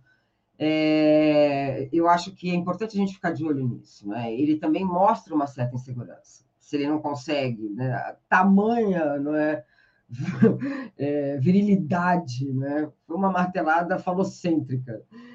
Ariadne falou assim: como que os paulistas votaram neste cara, né? É burrice. Pois é, e o Dalberto Jacomete lembrou, né, que a cidade continua inundada. Pois é, Adriane, a gente tem uma situação complicada em São Paulo, mas para quem já votou, né, em Maluf, tudo é possível. Mário Vitor, você voltou. Eu, Oi, eu vou, sempre, voltei é o com o celular. Tá ótimo, vamos embora. Né? É o privatiza que piora, mas a gente vai sair dessa. É, e, e agora melhorou, né? Tá bom aí, André? É maravilhoso. Agora nós ah, vamos embora. Tá bom, tá bom, vamos lá. Então, eu estava falando que a minha ideia, a minha pensamento é abrir a possibilidade de nós é, é, pensarmos na, na, numa linha de uma maior um desanuviamento da convivência no Congresso Nacional. É, a partir da montagem dessas comissões, da, do cumprimento dos acordos, uma ideia também é, ligada a uma, a, talvez um pensamento um pouco é, ilusório da minha parte, ligado a uma, a uma virada no clima político do país em relação ao confronto que caracterizou os últimos anos. É, é, talvez isso possa estar acontecendo agora a partir da própria é, da própria do próprio do própria tentativa de golpe no 8 de janeiro a, a reação que houve a, a possibilidade de uma de um esgotamento não é, a, o rechaço quase o rechaço generalizado à fala do Nicolas Ferreira, talvez até envolvendo uma possível punição a ele, né? Ah, uma certa suspensão do mandato dele, uma coisa que seja uma advertência bem clara em relação à atuação que ele teve. É, e, e, enfim, eu acho que uma disposição mais generalizada, vamos ver como é que agem os bolsonaristas, né? É, mais, uma disposição mais generalizada de uma, de uma virada de página. É, o enfraquecimento do bolsonarismo, não estou falando em termos numéricos, não, estou falando em termos é, da derrota que houve é, em outubro passado. É, um pouco deu uma desestruturada na, na centralidade, na agudeza da atuação deles. E uma coisa que me, que me impressiona é como Arthur Lira se, se uh, transitou da, da posição em que ele estava anteriormente para uma posição de mais uh, defini, definidamente afastada do bolsonarismo.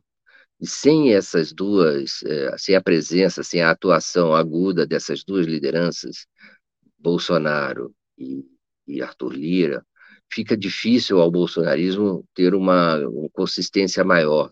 No Congresso, não vejo ainda ninguém que tenha capacidade de polarizar essa, essa tendência política. Então, eu estou arriscando aqui o desenho de uma virada uma virada que seria uma virada mais, digamos assim, é, menos selvagem, uma, um certo esgotamento de um ponto de um ponto muito de muita é, fervura que, que acometeu o país durante os últimos quatro anos. É, a ausência do Bolsonaro colabora também para uma uma uma espécie de é, anuviamento, né, uma espécie de uh, facilitação do, do, do, trânsito político e do diálogo político. É, a disposição do presidente Lula não poderia ser mais conciliadora, mais é, é, ampla, né, no sentido de abrigar até mesmo ex-bolsonaristas é, no seu ministério, na sua equipe. Está sendo um, eu digo, está sendo um início razoável, e eu estou aqui explicando, expondo um pouco de análise e um pouco de desejo, sabe, Andréia? É... Eu sei, Mauro. Porque até a gente fica. Porque realmente é um desejo de voltar a ver uma estrutura governamental funcionar, pelo menos, dentro de um. Vou colocar bem entre aspas, um republicanismo. Porque o que faltou Exato. na última gestão foi isso. Né? E se compôs, aí eu vou passar para vocês, porque o que se compôs no final das eleições de 2022 era o quê? Era uma bancada fortemente que tivesse ali um apoio para as ações de Bolsonaro no segundo governo. Né? O PL tinha isso como uma garantia, eu acho que era uma, uma questão ali tácita. Lira, de certa maneira, estava confortável com essa situação, e agora a situação mudou, quer dizer, nós estamos hoje União Brasil, não é? tentando ali ainda manter esse processo né, dessa, da, da federação, né, dessas estruturas de, de, de, de União Brasil. Né? O, o, PL com medo disso, mas uma insegurança se a União Brasil e, e, o próprio PP vão conseguir compor não é, essa federação. Por outro lado, alguém colocou aqui, o Draud, né, o Draud é, é, TV, ele falou que Lira é igual ao Cunha o Lira é igual, né? enfim, ele faz parte daquelas excrescências né, da política. Mas ele também não está no mesmo momento que o, que o Cunha. Né? Eu acho que o momento é outro. Ele também é. não tem essa.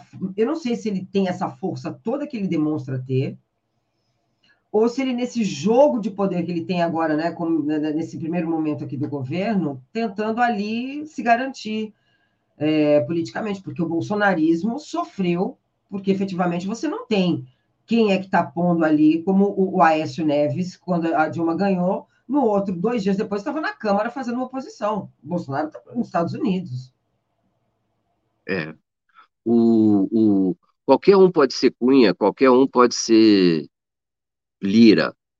A questão é também a circunstância, não é? é inteligentemente, o presidente Lula é, olhou olhou a planície e viu que a situação exigia uma composição com Lira. Isso já, de início, já estabelece um compromisso para o presidente Lula, é verdade, mas estabelece também um compromisso para o Lira, né, que aceitou essa composição e foi eleito por essa composição. Por outro lado, eu tenho a impressão que é o seguinte, é, é se não, ao não vencer, Bolsonaro demonstrou uma enorme incompetência política e se tornou o principal responsável pela sua própria derrota. É, os agentes políticos em torno do, do Bolsonaro, é, e, eu destacaria o próprio Lira, certamente não gostaram dessa demonstração de incompetência é, para um projeto político com o qual eles se, eles se comprometeram. Lira, da campanha eleitoral para para, antes, para o período anterior à campanha eleitoral, em relação ao período da campanha eleitoral, Lira se enfraqueceu junto a, a, aos outros agentes políticos, embarcou numa, numa canoa que não chegou ao outro lado da margem do rio, a outra margem do rio. Lira é, também precisou de Lula para se reeleger. E, e se os acordos forem bem feitos, esse governo pode ser um governo benéfico para todos os envolvidos nesses, nesse acordo que levou o Lira ao, à, à presidência da Câmara. É, não sei se interessa recriar uh, para, para uh, vamos dizer assim, retirar os, uh, as vantagens, os benefícios do arranjo criados, não sei se interessa que floresça um clima de confrontação permanente entre os agentes políticos no, na Câmara dos Deputados. É, continuo achando que talvez eu esteja sendo otimista demais. Quero, quero a, a, a, avisar aos, aos amigos todos que eu posso estar é, mas manifestando meu desejo. Mas eu tenho a impressão também que às vezes a gente que nos, nós temos que nos antecipar para prever tendências. Eu sinto que existe da parte dos agentes políticos uma é, dos líderes, né, tanto do governo Lula quanto do, do Arthur Lira, e nem falar do Rodrigo Pacheco, cuja índole já me parece essa conciliadora mesmo, é, eu sinto que pode estar havendo uma espécie de esgotamento do modelo de atuação política do bolsonarismo, mesmo dos militantes, haja vista que eu sinto que, apesar da presença é, massiva nas redes, a presença deles fora das redes simplesmente se esvaiu, é? nas ruas, nos assédios, é, nas, nas bandeiras, nas janelas, é, no uso da camiseta. Isso tudo acaba sendo expressivo de algum tipo de é, humor público, de opinião pública, de reflexão, de depressão, seja fala, falemos o que for, ou de cansaço é, que pode ser significativo para a gente entender que um movimento mais geral pode estar acontecendo. Não é possível que se abandone as ruas e isso não se reflita também no parlamento e vice-versa. Há também um espírito de inflamação da, da militância que levou esses parlamentares até lá de, em algum nível, esses parlamentares são influenciadores, e muitos deles são eleitos até exclusivamente pela internet, pelas redes sociais, pelos aplicativos de troca de mensagem. Mas é, é, é preciso que haja uma ressonância social para esse tipo de atuação, senão ela pode é, simplesmente ficar ineficaz e se esvair em si mesma. Então, estou trazendo esses, vamos dizer assim, esses é, traços, esses esboços de é, reflexão um pouco é, aleatória para justificar minha tese de que podemos estar vivendo um novo momento, pelo menos uma fase, pode ser, certamente será passageira, é, de, que se beneficia da ausência do, do ex-presidente Bolsonaro e, e, e, e, mesmo do desmonte né, que a perda do executivo representou para é, as estruturas que alimentavam todo esse clima de confrontação política a partir do próprio Palácio do Planalto e da estrutura do governo. Muito bem, Mário. Eu vou trazer uma pergunta aqui rápida, que acho que ainda tem um tempinho, que é do Júlio César Beraldi. Eu achei bem importante, porque ele fala do orçamento secreto, né? Então, até que ponto o orçamento secreto influiu nesse, nessa configuração? Júlio César Beraldi. Mário Vitor, o orçamento secreto não atrapalhou o fisiologismo necessário para o Lula ter força no Congresso? Só os cargos oferecidos são suficientes? É, o orçamento secreto Aí tem duas. Tem, a pergunta do Beraldi faz muito sentido. É? Tem duas questões. É, sim, atrapalhou a forma de operação e de controle que o Lira e por ele o, o executivo tinha sobre o Congresso. Porque antes é, você entregava as emendas para o Lira e o Lira secretamente dividia lá e controlava uh, o conjunto da Câmara, ou da, da bancada, digamos, aliada ao governo na Câmara. Com o fim disso, o governo transferiu uma, uma quantidade enorme de recursos diretamente para os parlamentares e, e tornou é, essas emendas impositivas. Né? Então, é, quase que o governo criou é, diversos é, ilhas sem controle é, individualmente. Fica difícil agora ter um controle político maior sobre cada parlamentar. O orçamento secreto permitia isso, mas o governo teve que escolher ou, se mantinha fiel à sua palavra de extinguir o orçamento secreto, ou mantinha esse instrumento eticamente questionável ou reprovável é, de atuação política via eh, sem transparência, é? Então a esperteza podia ser uh, podia ser contraproducente na manutenção do orçamento secreto. É, é, então, sim, agora há, há, um problema político de gestão de, de, de, centenas de individualidades que agora recebem autonomamente e garantidamente seus recursos. Vão votar com o governo por quê? Essa é uma grande questão. Como é, se, já tá, se já estão garantidas as emendas, agora o que, que vai manter essa fidelidade desses parlamentares ao governo? Vai, vai ser necessário muito mais trabalho, muito mais esforço, e as dúvidas crescem nesse, nesse particular, mas o orçamento secreto acabou. Valeu a pena? Eu creio que sim, do ponto de vista dos valores, mas do ponto de vista da operação política, aí a Casa Civil e, e a Secretaria de Articulação Política do Governo é que vão ter que decidir. Perfeito. E, e só para a gente fechar, o PT ficou. Porque ele está ali com as comissões de, eh, de, cultura, não é? E... Cultura, educação. Educação, não é? Cultura e educação, educação. acho que trabalho também, não é isso? Exato. É, exato. É, São comissões importantes. importantes vão, né? vão, é. vão, caracterizam uma espécie de divisão do poder eu acho que interessa a todo mundo ali, pelo menos quem está na, na gestão, vamos dizer, nas lideranças políticas, interessa que haja uma espécie de modus vivendi uh, mais uh, tranquilo, mais comum, mais habitual. Uh, vamos ver como isso, como isso se manifesta é, no dia a dia. Agora, é importantíssimo ter prendido todos esses 800, 900 é, influenciadores aí que já estão na cadeia, de cortar as redes deles. Isso também melhora, é, dá um exemplo, melhora a situação. Eles começam a chorar e tudo, é verdade, né? as condições são difíceis, é muito ruim. Mas, por outro lado, o clima político do país, me parece, nesses últimos meses, é, se a gente analisar aquilo que acontecia anteriormente, me parece um pouco melhor. Eu também. Né? Mas é aquela coisa, sem polianismo, né? não somos polianas, mas a gente tem ali é, uma, é, né, uma, mensagem, uma mensagem positiva nesta quarta-feira. Muito bem.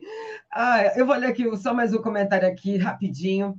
Uh, o Júlio César Beraldi comentou assim que Lula está tentando angariar os municípios e governadores para influenciar os deputados e furar a bolha de, do Lira, que eu acho que é bem importante a gente ter esse, né, essa, esse viés. O Ramon lembrou que Dom Pedro II, Getúlio Vargas e Lula, três colunas para um Brasil milenar. Pois é, não é? é o Geraldo Reis lembrou que o orçamento secreto é a base de todos os roubos do Congresso. Né? E foi. Uhum. E o Luiz Mato falou que torço para ser ao menos o governo centro, pois de esquerda não é. Pois é, ainda tem essa questão, não é? A gente fica nessa dúvida se é de centro, se é de esquerda, por conta da composição. Mas para a gente fechar a sua participação, Mário, eu vou passar para você fazer suas colocações finais e o que amanhã nós teremos. É hoje, né, Helene Mário? Amanhã. Amanhã? Amanhã, amanhã quinta-feira, às 10 da manhã, teremos Helena e Mário Vitor. E é isso, querida. Eu, eu acho, acho também, queria. A, a gente tinha pautado para hoje, não deu tempo de falar, mas só pincelar rapidamente o seguinte: o, é, eu sinto que a, a oposição, vamos dizer assim, diz, a mídia concentra suas, suas esperanças na disputa por Arthur Lira. Ela própria espera que Arthur Lira exerça um papel de oposição é, é, mais firme, é, sempre um, ressaltando quando Arthur Lira aponta dificuldades, sempre dando muito peso para que ele venha ocupar um papel de destaque como um líder mais oposicionista. De certa forma, o governo do PT, o PT, deu uma certa amarrada no Lira ao fazer um acordo com ele. Ele é do governo também, ele tem acordos com o governo, ele não pode chutar o pau da barraca. É, então, mas ele é o principal líder da oposição hoje em dia dentro do Congresso. Então, é complicado eh, esse papel. A mídia expressa, a mídia corporativa tem expressado uma esperança de que eles eh, sempre o reforça, porque é preciso anular os esforços do PT de levar o governo para a esquerda. Vejam bem, o outro personagem importante desse equilíbrio é, em, que a mídia tenta usar seus preferidos como espécies de é, líderes da oposição, é o Roberto Campos Neto. Esse é intocável para a mídia, tudo que ele faz é certo, tudo que ele, é, ele aponta não pode ser mexido. É, se ele quiser os juros nas estratosferas, a mídia vai apoiar. Se ele quiser baixar o, o, os juros, a mídia vai apoiar. O que ele fizer, qualquer diagnóstico, ele não pode ser tocado. Então, existem esses dois nomes que eu queria ressaltar como os heróis do, do, dos meios de comunicação tradicionais, não é? Uh, Estadão, Folha, Veja, Globo, é, são Arthur Lira, por um lado, e Roberto Campos Neto, as grandes esperanças brancas da mídia brasileira.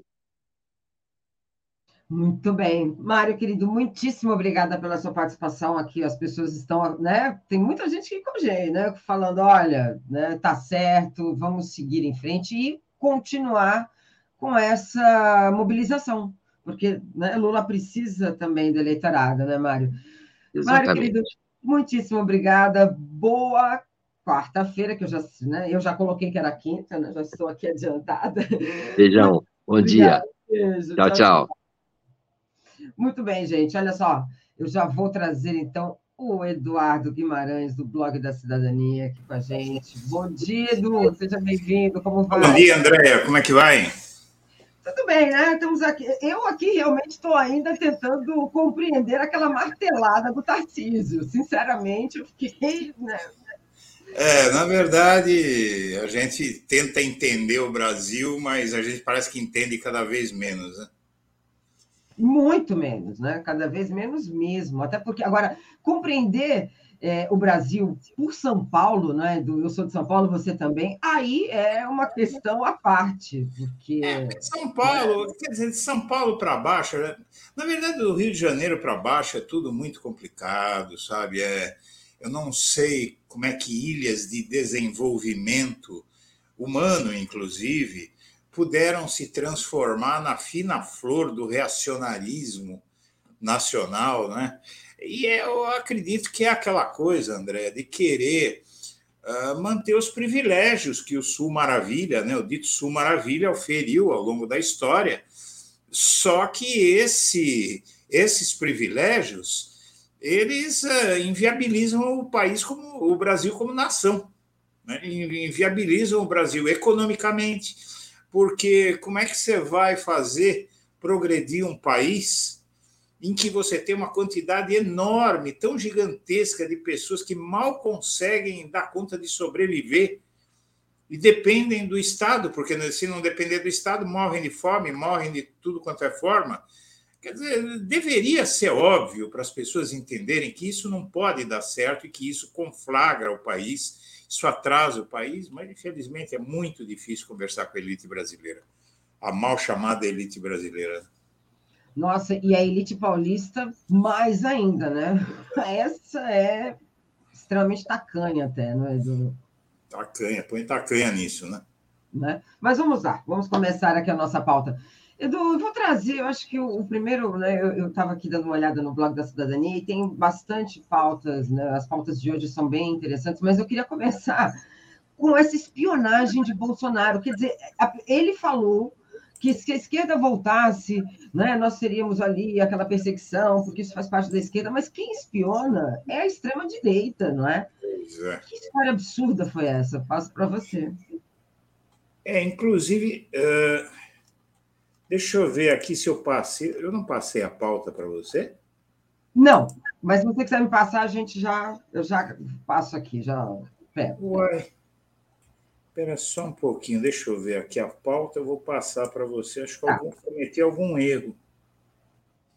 Bom, uh, tudo bem. Uh, o negócio é o seguinte: uh, essa questão da, da fakeada, da, da, perdão, da, da BIM, é, é absolutamente impressionante na medida em que mostra que o, o próximo escândalo do Bolsonaro sempre vai ser pior do que o anterior. É, você veja que nos últimos o quê? Dez dias nós tivemos o escândalo da Receita, uh, o uso da Receita para perseguição de adversários políticos e proteção de aliados políticos. Depois, o presidente da República atuando como contrabandista e confessando que é contrabandista.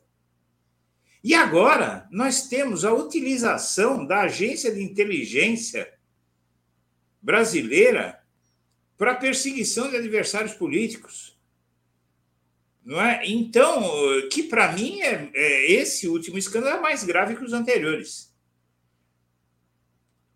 E, e, e você sabe que o próximo escândalo vai ser menos grave, mais grave do que o atual. Porque tem gente, eu andei conversando com algumas pessoas, não dá para nominar aqui, mas tem gente dizendo que só que o que se viu até agora é a ponta do, do iceberg. O que é que vem por aí? Né? Uh, então você tem uh, várias questões que essa, esse, esse processo na BIM aí de utilização da BIM, que na verdade são coisas que todo mundo intuía e que acabaram aparecendo, né? acabaram se confirmando. Por exemplo, o Alexandre Ramagem, né? quando Bolsonaro tentou colocá-lo para dirigir a Polícia Federal, quem é que não sabia é, que a ABIN estava sendo controlada pelo bolsonarismo e que uma agência de inteligência. Veja, a, a, a, o que surpreende nesses escândalos é que eles são tão iguais àquilo que se imaginou, porque muitas vezes você chega e fala: eu acho que a gente está exagerando, né? Não vai usar a BIM assim, né? É um risco para ele. Amanhã vem à tona, o cara se lasca, não é? Não, mas é, é sabe, as teorias mais é, grotescas, aparentemente, que se poderia tecer, elas se confirmam. Uh, todo mundo imaginava que nas mãos de um apaniguado do Bolsonaro, a ABIN uh, seria desvirtuada. Mas o que é que se imaginava? Que ia proteger. Né? Ia proteger, ia se limitar a proteger o, o, o, o Bolsonaro. Mas não. A, a foi usada, assim como a Receita, para atacar adversários políticos. E daí a gente começa, Andréia, a falar: escuta, mas. Peraí, e esse. É, e essa aquele, aquela choradeira do Bolsonaro para não deixar o poder, aquela depressão em que ele mergulhou, tá aí a explicação, porque ele falou: Nossa Senhora, agora lascou.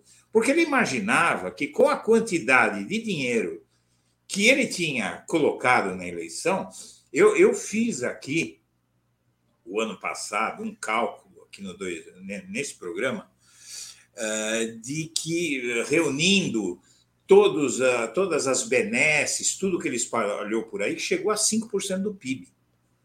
Né?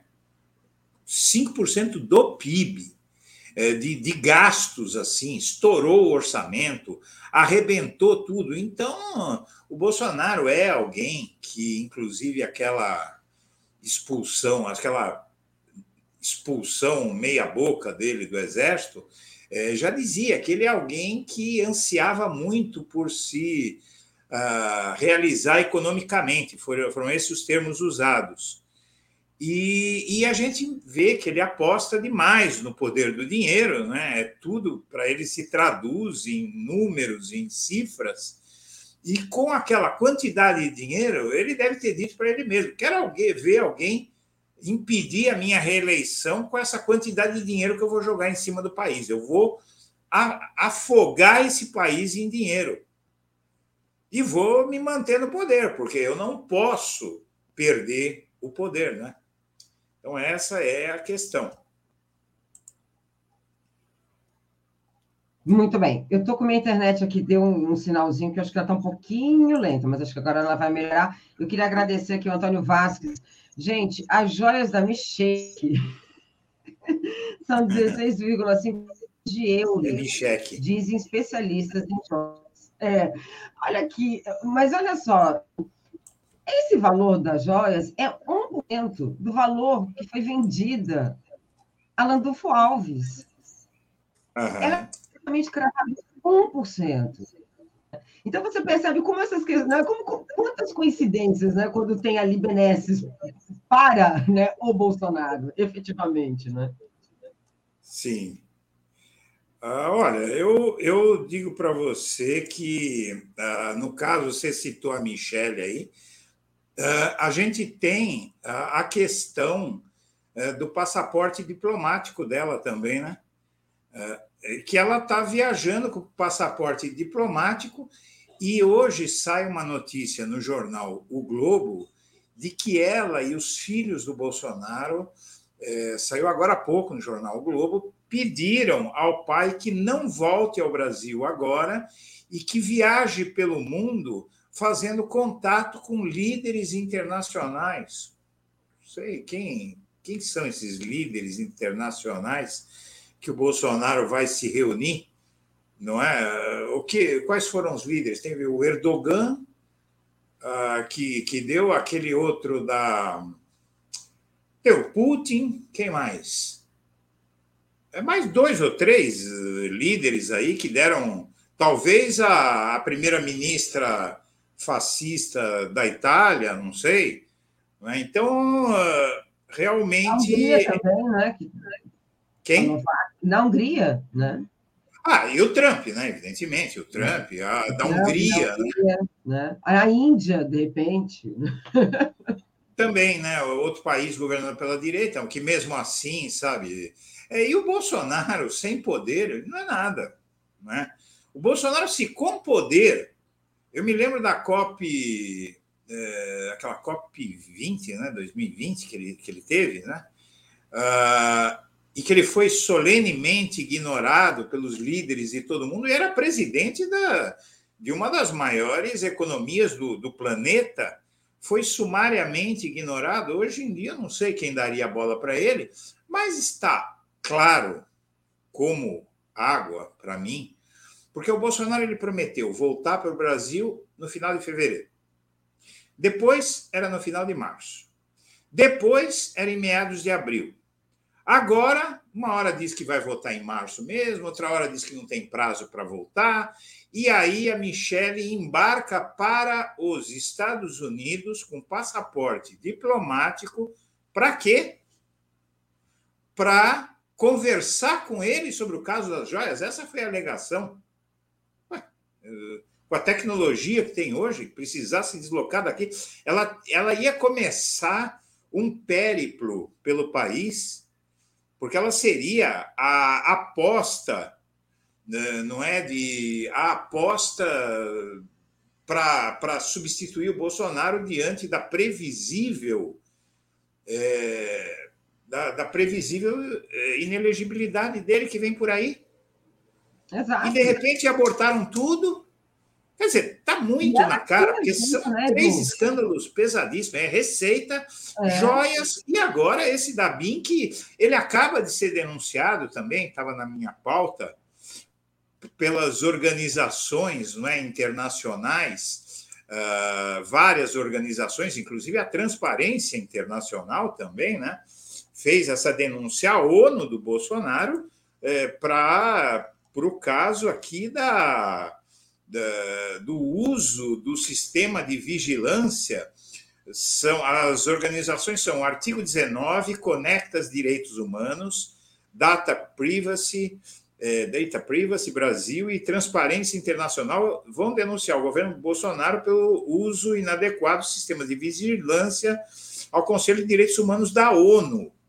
Né? Esse, essas acusações vão ser feitas uh, na quarta, uh, nesta quarta-feira, em Genebra, na Suíça, e no documento as entidades afirmam que entre 2020 e 2022, no gerenciamento da crise da Covid, foram adotadas de forma eh, acelerada e desordenada tecnologias digitais que coletaram informações de saúde, dados biométricos e geolocalização, e agora o caso da BIM também, né? Todos esses casos, eh, inclusive a, eu, a denúncia em si, me parece é, no sentido de demonstrar que o Bolsonaro tentou criar um Estado policial no Brasil.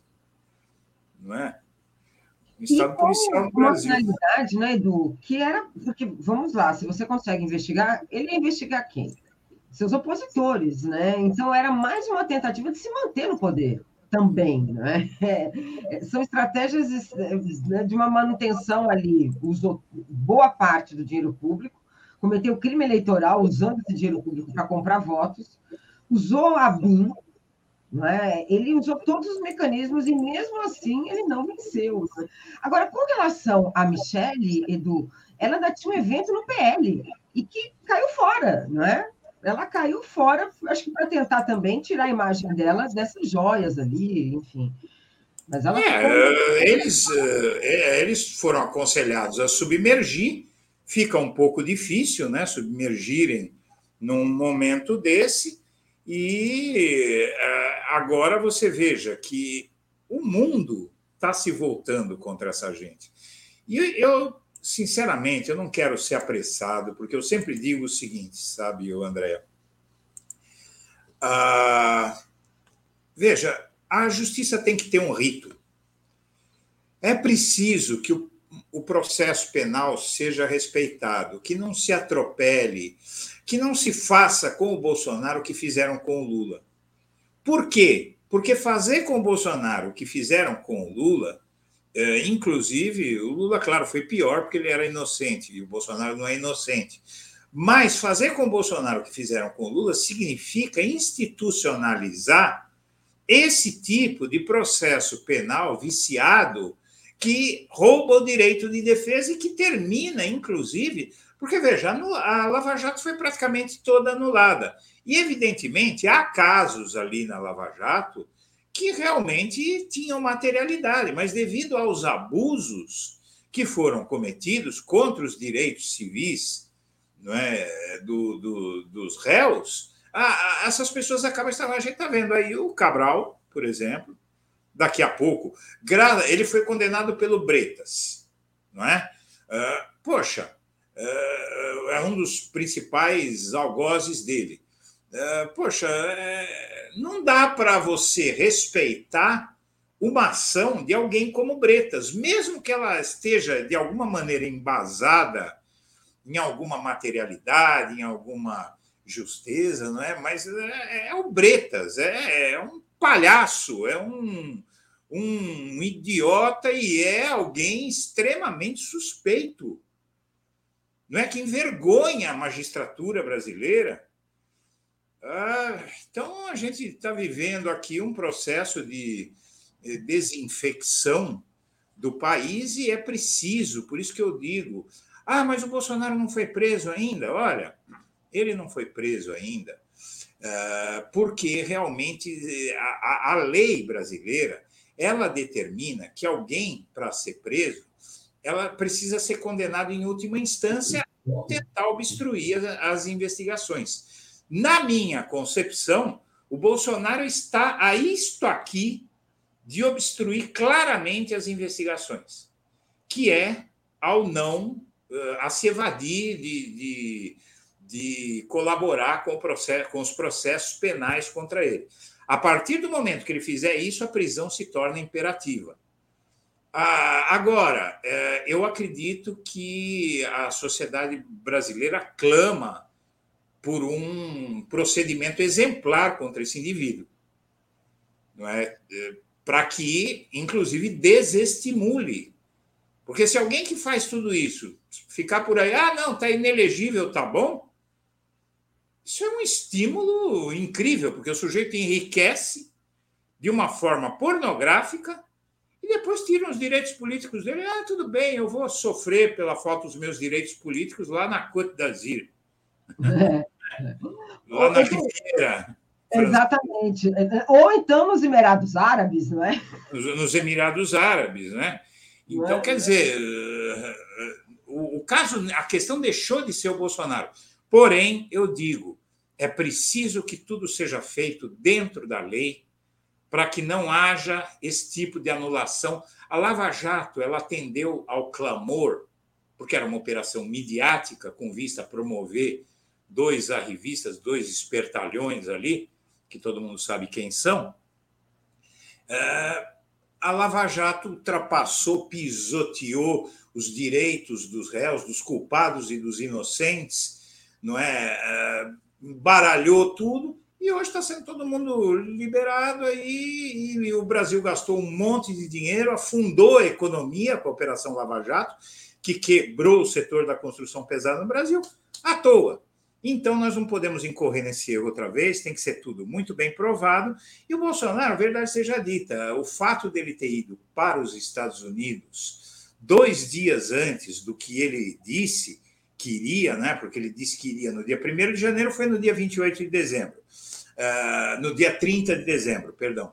Uh, foi dois dias antes. Quer dizer, ali você pode interpretar isso como uma tentativa de enganar, tal, mas é muito pesado você uh, tentar usar isso para promover uma prisão preventiva, desde que ele atenda, não é? Como disse o Flávio Dino, uh, se, se, ele for, ele vai ser convocado a prestar depoimento. Se ele não fizer, aí sim ele está obstruindo a justiça. Aí acabou.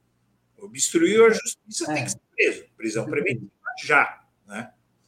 Então é isso que está demorando, é que as pessoas precisam entender, porque é, começa a se espalhar uma versão muito preocupante de que não vai dar em nada, de que o Bolsonaro vai escapar, e de que não sei o quê, e não sei o que lá. E isso é a pior coisa que pode acontecer.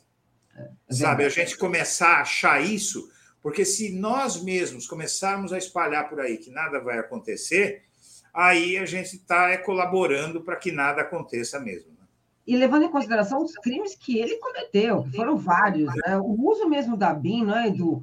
Porque a, a notícia que, que, sai é que eles também tinham a vontade, né, a, a vontade olha só, espalhar, né? A BIM iria espalhar uma história de que o PCC, junto com a esquerda, teriam ali é, tentado matar o Bolsonaro. É, né, é um crime absurdo. É uma coisa maluca. Você vê aqui Uh, o, você tem um outro caso que, que também pode ir nessa linha de desmoralizar as instituições, que é esse caso espantoso que saiu hoje, de que as igrejas evangélicas financiaram os atos antidemocráticos. Agora, as igrejas evangélicas elas têm uma presença é, extremamente importante, poderosa no, no legislativo federal né, na Câmara dos Deputados, no Senado, sobretudo na Câmara.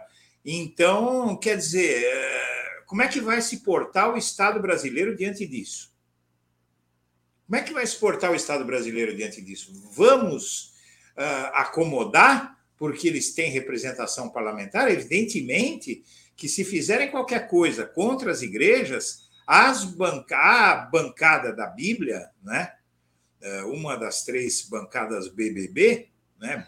Boi, Bala e Bíblia, a bancada da Bíblia vai à guerra. E a gente sabe a força que eles têm no Congresso.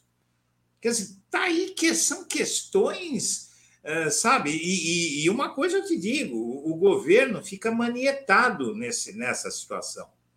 Porque o governo está dependendo. A gente tem que lembrar do que aconteceu com a Dilma Rousseff. Se esse Congresso entrar é, naquela vibe do Congresso de 2016, 2015, 2016, aí ninguém sabe o que vai acontecer no Brasil, né? Então, é uma hecatombe. Então, o Brasil está realmente numa situação complicada. É, é preciso, eu acho que o mais importante de tudo é tomar medidas contra o Bolsonaro enquanto é tempo, não é? Porque depois vai ser tarde demais. Né? E é isso.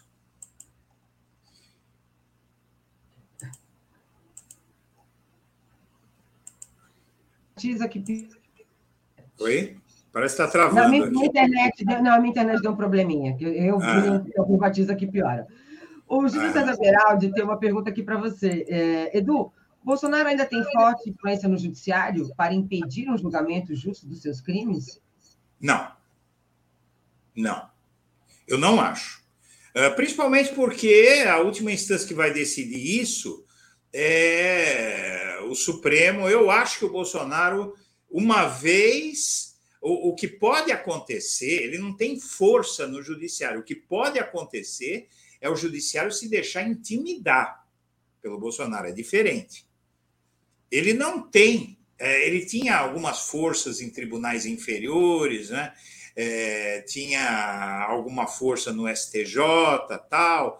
Ele tem aqueles dois uh, ministros no, no STF que eles já já começam a demonstrar que entenderam que para eles não é um bom negócio. Agora, essa pergunta ela enseja um comentário muito importante. Tá? Uh, os ministros, uh, os, o, o, o, legislativo, principalmente o Senado, mas a Câmara também, querem emascular o STF. Querem fazer o quê? Uh, instituir um mandato de oito anos para os ministros do STF. Uh, inclusive, é, sai uma reportagem hoje, eu acho que é do Globo também, que diz que, eu não sei se é do Globo, é, mas é, saiu a reportagem hoje que diz que ah, os candidatos à vaga do Lewandowski estão divididos entre o sistema atual, em que os ministros têm vitaliciedade e permanecem até os 75 anos no tribunal, e uh, tenha um, pelo menos um, eu, eu, eu não acredito muito nisso, tá? Uh, que seja bem assim, porque os, os candidatos mais fortes são uh, o Zanin, né, Cristiano Zanin Martins, o Manuel Carlos, o Zanin, que tem aí um, uma simpatia forte do presidente Lula, você tem o Manuel Carlos, assessor, que eu conheço, inclusive, um cara excepcional. É, o Manuel Carlos, que teve uma. foi, é, foi assessor do, do Lewandowski, né? É, um homem de confiança do ministro Lewandowski. E você tem o Pedro Serrano, que é um amigo meu, é um grande amigo, ele me defendeu no caso da quem me defendeu no caso do Moro, quando veio para cima de mim tal, foi o Pedro Serrano, um jurista espetacular, o, o idealizador do Prerro, né, do Grupo Prerrogativas. E, segundo essa matéria, Zanin e Manuel Carlos tenderiam ao sistema atual e o Serrano seria simpático ao mandato. Eu, eu duvido, pelo menos mandato de oito anos, eu duvido que o Pedro Serrano apoie isso. Ele pode apoiar o mandato, mas não de oito anos. Porque aí você vai trocar, cada presidente que entrar vai ter ministro do STF diferente. E aí eles perdem a independência, porque o ministro do STF ele precisa é, ser ah, isento de pressões para julgar. Agora, vamos lá, se você tem um ministro é, que já entra lá pensando na reeleição ou pensando que ele. É, quer dizer, ele não vai ter, não vai ter condição de decidir é, com a independência que se espera de um ministro do STF. Então, eu acho isso um desastre. É, a gente sabe que o que nos separou do abismo, Andréia, foi o STF. O que impediu que este país é, mergulhasse no arbítrio, o que, o que salvou vidas na pandemia foi o STF. Então, brincar com isso é, é, muita coisa. Eu acho que a sociedade precisava se unir contra, contra isso. Não é? Então, é isso. Não sei, não sei se você tem comentários para fazer. Eu vou comentários para fazer e eu vou ler um superchat para a gente poder fechar. O Reginaldo Fu falou: sei que não está na pauta, mas vocês têm alguma informação sobre a situação do ex-ministro da Educação de Bolsonaro e suas barras de ouro? Vou procurar saber, viu, Reginaldo? Muitíssimo obrigada pelo seu superchat. Queria também agradecer ao Antônio Vasques, a Micheque, agora na versão Micheque, é tudo jóia. Micheque é ótimo, hein? Gostei muito. Não, Micheque é ótimo, agora não é mais Micheque, é Micheque. Você, você viu a piada que está circulando por aí? Não um amigo chega para o outro e pergunta: tudo jóia? Aí outro diz: não, metade é cocaína. É ótima, né? É. mas é uma tristeza, porque é isso, né? E sem contar, né, Edu, que normalmente ninguém trafica no ímpar, não é? Esse negócio de traficar no ímpar é, é complicado, não é? Ninguém fecha a conta no ímpar. O Antônio Vasquez falou, Edu, você quer dizer um Estado boca de fumo e não policialesco, Bozo criou a milícia de Deus das Pedras. É. Né? Que é essa milícia absurda né, que a gente tem ali, o, e essa compactuação. Né, ah, tem uma pergunta boa aqui, hein? Tem. Qual, aqui. qual país da América do Sul eu julgo. Você julga mais, mais progressista, mais de esquerda em suas viagens? Olha, é difícil dizer, porque são, é, é claro que é, país é, sul-americano, a Venezuela deveria ser o mais de esquerda, né? mas uh, o Equador foi muito de esquerda com Rafael Correia, deixou de ser. Não é? A Bolívia é realmente, eu acho que é a Bolívia, sinceramente, eu acho que é a Bolívia. A Bolívia, o povo boliviano, é um dos povos mais politizados. Eu conheço muito bem a América do Sul, porque eu tive uma trading e eu viajei umas duas décadas aqui na América do Sul. Eu conheço cada buraco aqui da América do Sul, eu conheço. E eu posso falar para você o seguinte: eu acho que o povo boliviano talvez seja o mais progressista hoje, eh, porque o Evo Morales ele promoveu uma revolução na Bolívia que você pouca gente viu em outras partes do mundo. Primeiro, que a Bolívia deixou de ser o país mais pobre da América do Sul, com o Evo Morales, né? E os benefícios, os direitos, porque os, os indígenas eles eram tem você tem na Bolívia uma coisa chamada altiplano e média luna a média luna são os países são Santa Cruz de la Sierra aquela, aquela região ali que é uma elite branca, inclusive, que paira acima daquela sociedade e rejeita o, os indígenas fortemente. Sabe, chegam a pedir o banimento do, dos indígenas para as montanhas, né, para o altiplano. Então, houve uma reação muito forte, houve choques, houve tudo. O, o povo venezuelano é muito progressista, é, mas a, ali, com a morte do Chaves, a coisa se deteriorou um pouco lá, fica difícil de, de falar. Os argentinos, em boa medida, né, tem muita gente esquerda na Argentina, mas não, eu não acho que é tão forte assim. Paraguai, eu acho que muito menos. Uruguai, também não muito. Colômbia, muito, quase nada, apesar de ter eleito alguém de esquerda. É, então, eu realmente acho a Bolívia o país mais progressista, com o povo mais progressista das, da América do Sul. Muito bem, Edu. Gostei da dica. Eu gostei muito da dica, né? Porque a gente fica na, na, na Argentina, não é sempre ali Argentina, Uruguai, e a gente tem uma possibilidade. É, não, mas não, não chegam. E tem um bom, é, é mais progressista. Bom, é, uma coisa eu só quero falar, só para concluir, tá? Na minha opinião, uh, o país mais reacionário da América do Sul é o Brasil. Perfeito. Eu acho. É. Até porque, e é interessante que você fala, né? Porque pela própria história né, do, processo de colonização e o final da colonização na América Espanhola, né, deu uma autonomia para esses países muito, né? Eles, primeiro que eles entraram no processo de independência e conseguiram ali são mais politizados também. Exato. Vai ver a politização na Bolívia, que você cai de costa. É, é, politização do povo boliviano. E aqui, em nome então, dessa, né, dessa manutenção geográfica, né, a gente acabou. Só isso explica que um país é, tão rico, tão industrializado quanto o Brasil, tem esse nível de miséria. Sim, sim. Né? É isso. Muito bem, Edu. Edu, querido, muitíssimo obrigada. Primeira vez que a gente divide aqui a tela. Valeu, até a próxima. E hoje tem alguma programação? Ah, como eu? No, no, no, blog da cidadania? Ah, sim. A gente tem vídeos às, às uh, 8 horas da manhã, que é o Primeiras Notícias. Depois, meio-dia, a gente tem uma reportagem. E à tarde, a gente tem as últimas notícias do dia essa é a nossa programação, por enquanto. Perfeito, Edu. Massa, querido, muitíssimo obrigada. Ó, um grande beijo. aqui, mandaram até um superchat para agradecê-lo. O Edson ah. Ouvindo. Obrigado, Edu, de coração. Um beijo para todo mundo, viu? Tá certo. Tchau, tchau. Obrigada, tchau, tchau.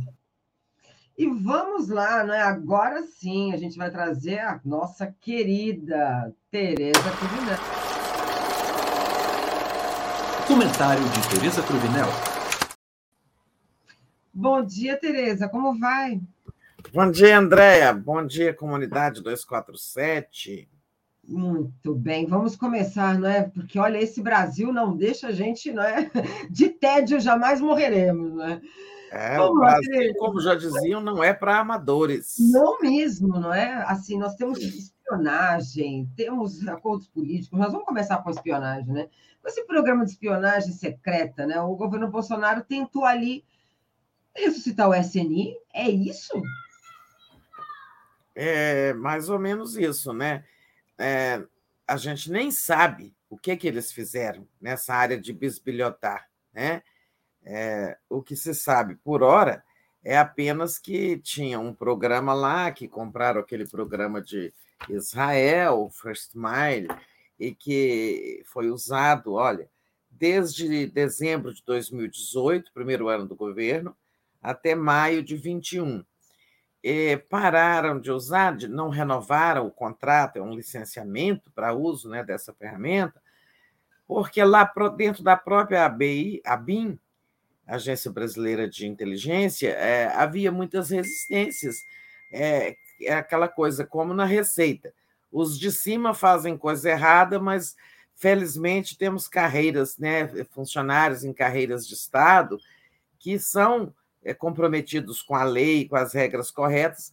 Muita gente na ABIN começou a, a reclamar dessa prática ilegal, né?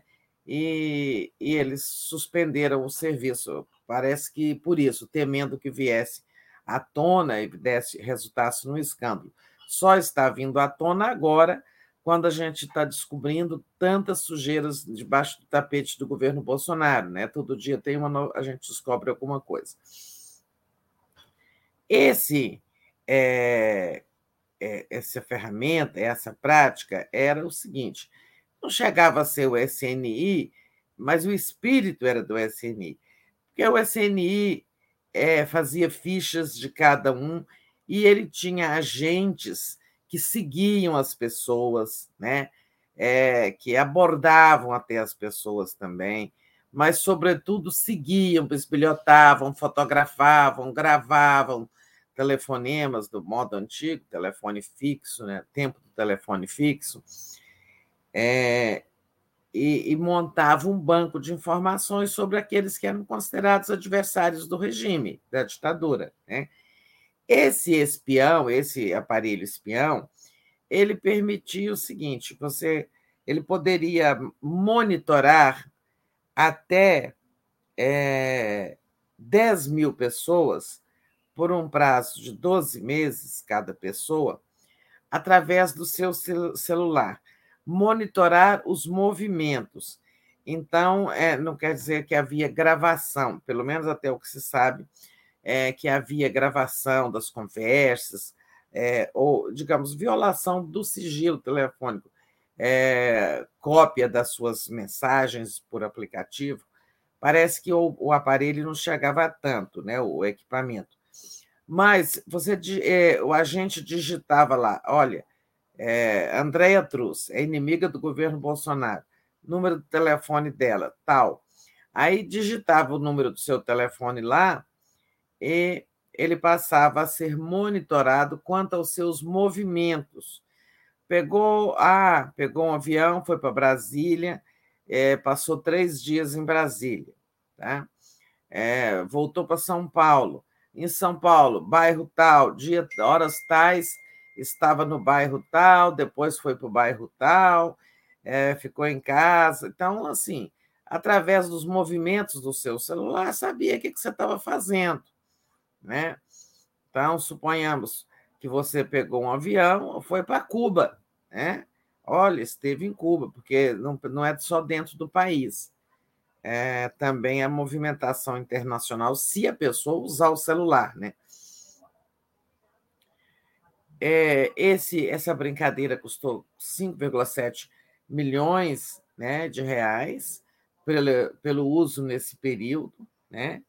É, eu acho que os filhos do Bolsonaro estão no meio disso, porque tanto o Carluxo como o Eduardo Bolsonaro é, são muito relacionados com Israel. Né? É, e tal. Os ministros do governo ontem, tanto o Padilha quanto o Rui Costa, da Casa Civil, a quem agora está subordinada a BIM, né, é, falaram muito da gravidade desse episódio, das punições que são necessárias, das investigações internas e, e também das providências junto ao Judiciário. O Ministério Público já pediu abertura de investigação pela Polícia Federal. Veja o ponto que chegamos. Agora vamos ter a Polícia Federal investigando a ABIN, né? Tudo por conta de ilegalidades do governo Bolsonaro. Mas eu acho, Andréia, que vai render, esse assunto vai render, porque nós nem sabemos exatamente tudo, né? Que fizeram, quem foi espionado, por quanto tempo, como foi. É, e aí entra em cena também a Comissão Mista do Congresso Nacional de Controle das Atividades de Inteligência. Né? O vice-presidente dessa comissão é o senador Renan Calheiros, e ele já anunciou ontem que vai requisitar toda a documentação da ABIN relativa a essas práticas, né? É, e que ele quer saber a extensão, é, se esse aparelho foi usado para perseguir é, é, pessoas de oposição, quem, quais são as pessoas que foram investigadas, né? Porque uma coisa é assim, a ABIN está monitorando, por exemplo, é, um traficante de armas, né? É, e aí ela cadastra o celular desse sujeito e vai verificar, olha, esteve é, em, em São Paulo, é, numa região tal, ali onde tem tráfico de drogas, possivelmente foi negociar é, venda de armas, suponhamos. É. Então, monitorar um criminoso, alguém que está sendo investigado. Outra coisa é o uso político, né? É pegar os adversários. Então, o Renan quer saber tudo isso. Né? Tereza, e... e o Renan quer saber da participação dos militares? porque os militares estão envolvidos, de mais uma vez envolvidos, porque teve aquela. Lembra quando eles tentaram com Pegasus também, não é? Eu te cortei, mas é para colocar os militares nessa história, porque eles são parte disso, né? Sim, porque a BIM estava muito militarizada, né? estava subordinada ao Gabinete de Segurança Institucional. Então, é, a ABIN tem o seu quadro civil, mas os militares estavam mandando na ABIN. É, quando requisita todos os documentos, é, inclusive é, o, o, o, Renan vai verificar também isso, né? a comissão do Senado vai verificar isso. É, aliás, por falar em militares, ó, é, quem, a, quem representou no Brasil a empresa dona desse equipamento é, foi o, o Caio Santos, que vem a ser filho da, do general Santos Cruz, que teve no governo do Bolsonaro no primeiro ano, depois se desentendeu e, e rompeu, né? É, mas você vê que já tem aí um dedo militar, né? É, até no, na, na própria aquisição do serviço. E, e, agora, quem é que requisitava? Olha, quero que monitore o telefone tal de fulano de tal. Né? É, isso que é importante saber. Então, nós vamos ter aí a, essa ação do Congresso Nacional também, que é uma comissão permanente, não é uma CPI. Vamos ter, e o, o Renan quer acelerar também a sabatina do delegado federal Luiz Fernando Correia, já indicado para diretor-geral da ABIN, né? mas ele precisa ser sabatinado pela Comissão de Relações Exteriores e, o, cujo presidente é o próprio Renan Calheiros. Então, vamos saber disso, é, dessa data da sabatina do, do, do Luiz Fernando Correia, porque é só com o diretor-geral ali que a, a BIM vai ser reorganizada agora como um serviço civil da presidência da República. Né? Então, não tem chefe, está lá assim, transferida tecnicamente para gabinete civil, mas é, tem todo um trabalho ali de reorganização que tem que ser feito pelo novo diretor-geral, que não tomou posse. Você vê, tudo demora tanto agora, criaram tantos entraves e o Congresso também está tão lento. O Congresso, é, à espera de negociações, de cargos, de obter concessões do governo, o Congresso está devagar demais. Além de tantas medidas provisórias que não votam, não, não foram votadas, não estão sendo votadas, porque tem uma disputa entre o Rodrigo Pacheco e o Arthur Lira sobre como tramitam as medidas provisórias, né? tem um atraso ali é, enorme na apreciação de outros, de outros nomes para embaixadores é, que estão ali indicados. O Congresso está muitíssimo atrasado no seu trabalho. Muito bem, vou ler aqui rapidamente uns superchats e a gente continua. Agradecendo aqui o Ney Gomes, amigos do 247, imploro a vocês que façam uma matéria sobre a extinção da FUNASA, órgão federal líder em saneamento em pequenas cidades. É um escândalo. Fica a dica, vou procurar. Muito obrigada. A Lady Bird, a live que a Janja fez na TV Brasil foi legal? Eu não sei se você viu, Tereza, mas que teve, né, agora teve uma representação de um vereador pedindo para que ela não jamais faça outra live na TV Brasil, que ela não pode, que a Janja não pode fazer isso, e que ela usou a impessoalidade, enfim. Então, Lady Bird, vamos depois também falar um pouco sobre isso. A Reginalíssima é uma questão para o Edu, depois eu passo para ele. Uh, o Júlio César já tem uma pergunta aqui para você e tem mais uma questão que eu também vou colocar. Tereza, você não acha que quem foi espionado pela BIM tem que ter ciência? E já vou também te passar uma questão que é do Gilberto, Cruvinel. Bom dia, ele falou, Tereza André, bom dia. Quem nos garante que o clã Bolsonaro não continua de posse desses equipamentos de bisbilhotagem? Eles não podem ter levado? E a gente já fecha essa primeira parte. Andréia, eu silenciei meu microfone porque tem um caminhão de lixo aqui na eu rua recolhendo. Quer que eu repita? É, eu nem ouvi. O barulho está vazando muito aí? Não, mas tá pouco, dá para a gente ouvir tranquilo. Só tá. É, acho que ficou é, já deve estar terminando. Não, fica tranquilo. Mas a questão é essa, né? Se quem nos garante que o clã Bolsonaro continua de posse desses equipamentos de bislotagem, né? Eles não podem ter levado?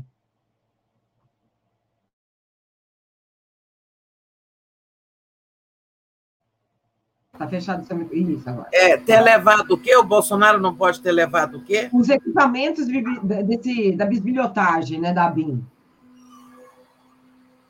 Ah, eu acho que não. Eu acho que não chega a tanto, não. É, eu acho que o Bolsonaro estava muito interessado em levar o que tinha valor. Perfeito. Não muito sei, aí tem que ver que resposta é, que eles vão dar. É, né? É. tudo pode acontecer, pode ter acontecido. Apagado pegadas, muitas coisas eles podem ter feito. Ah, se tiver mais leitura aí, faça, porque. Tá, tá, vou, é, tá. E tinha uma outra questão para você com relação à BIM. Se os investigados, os espionados pela BIM, têm o direito de saber que foram espionados.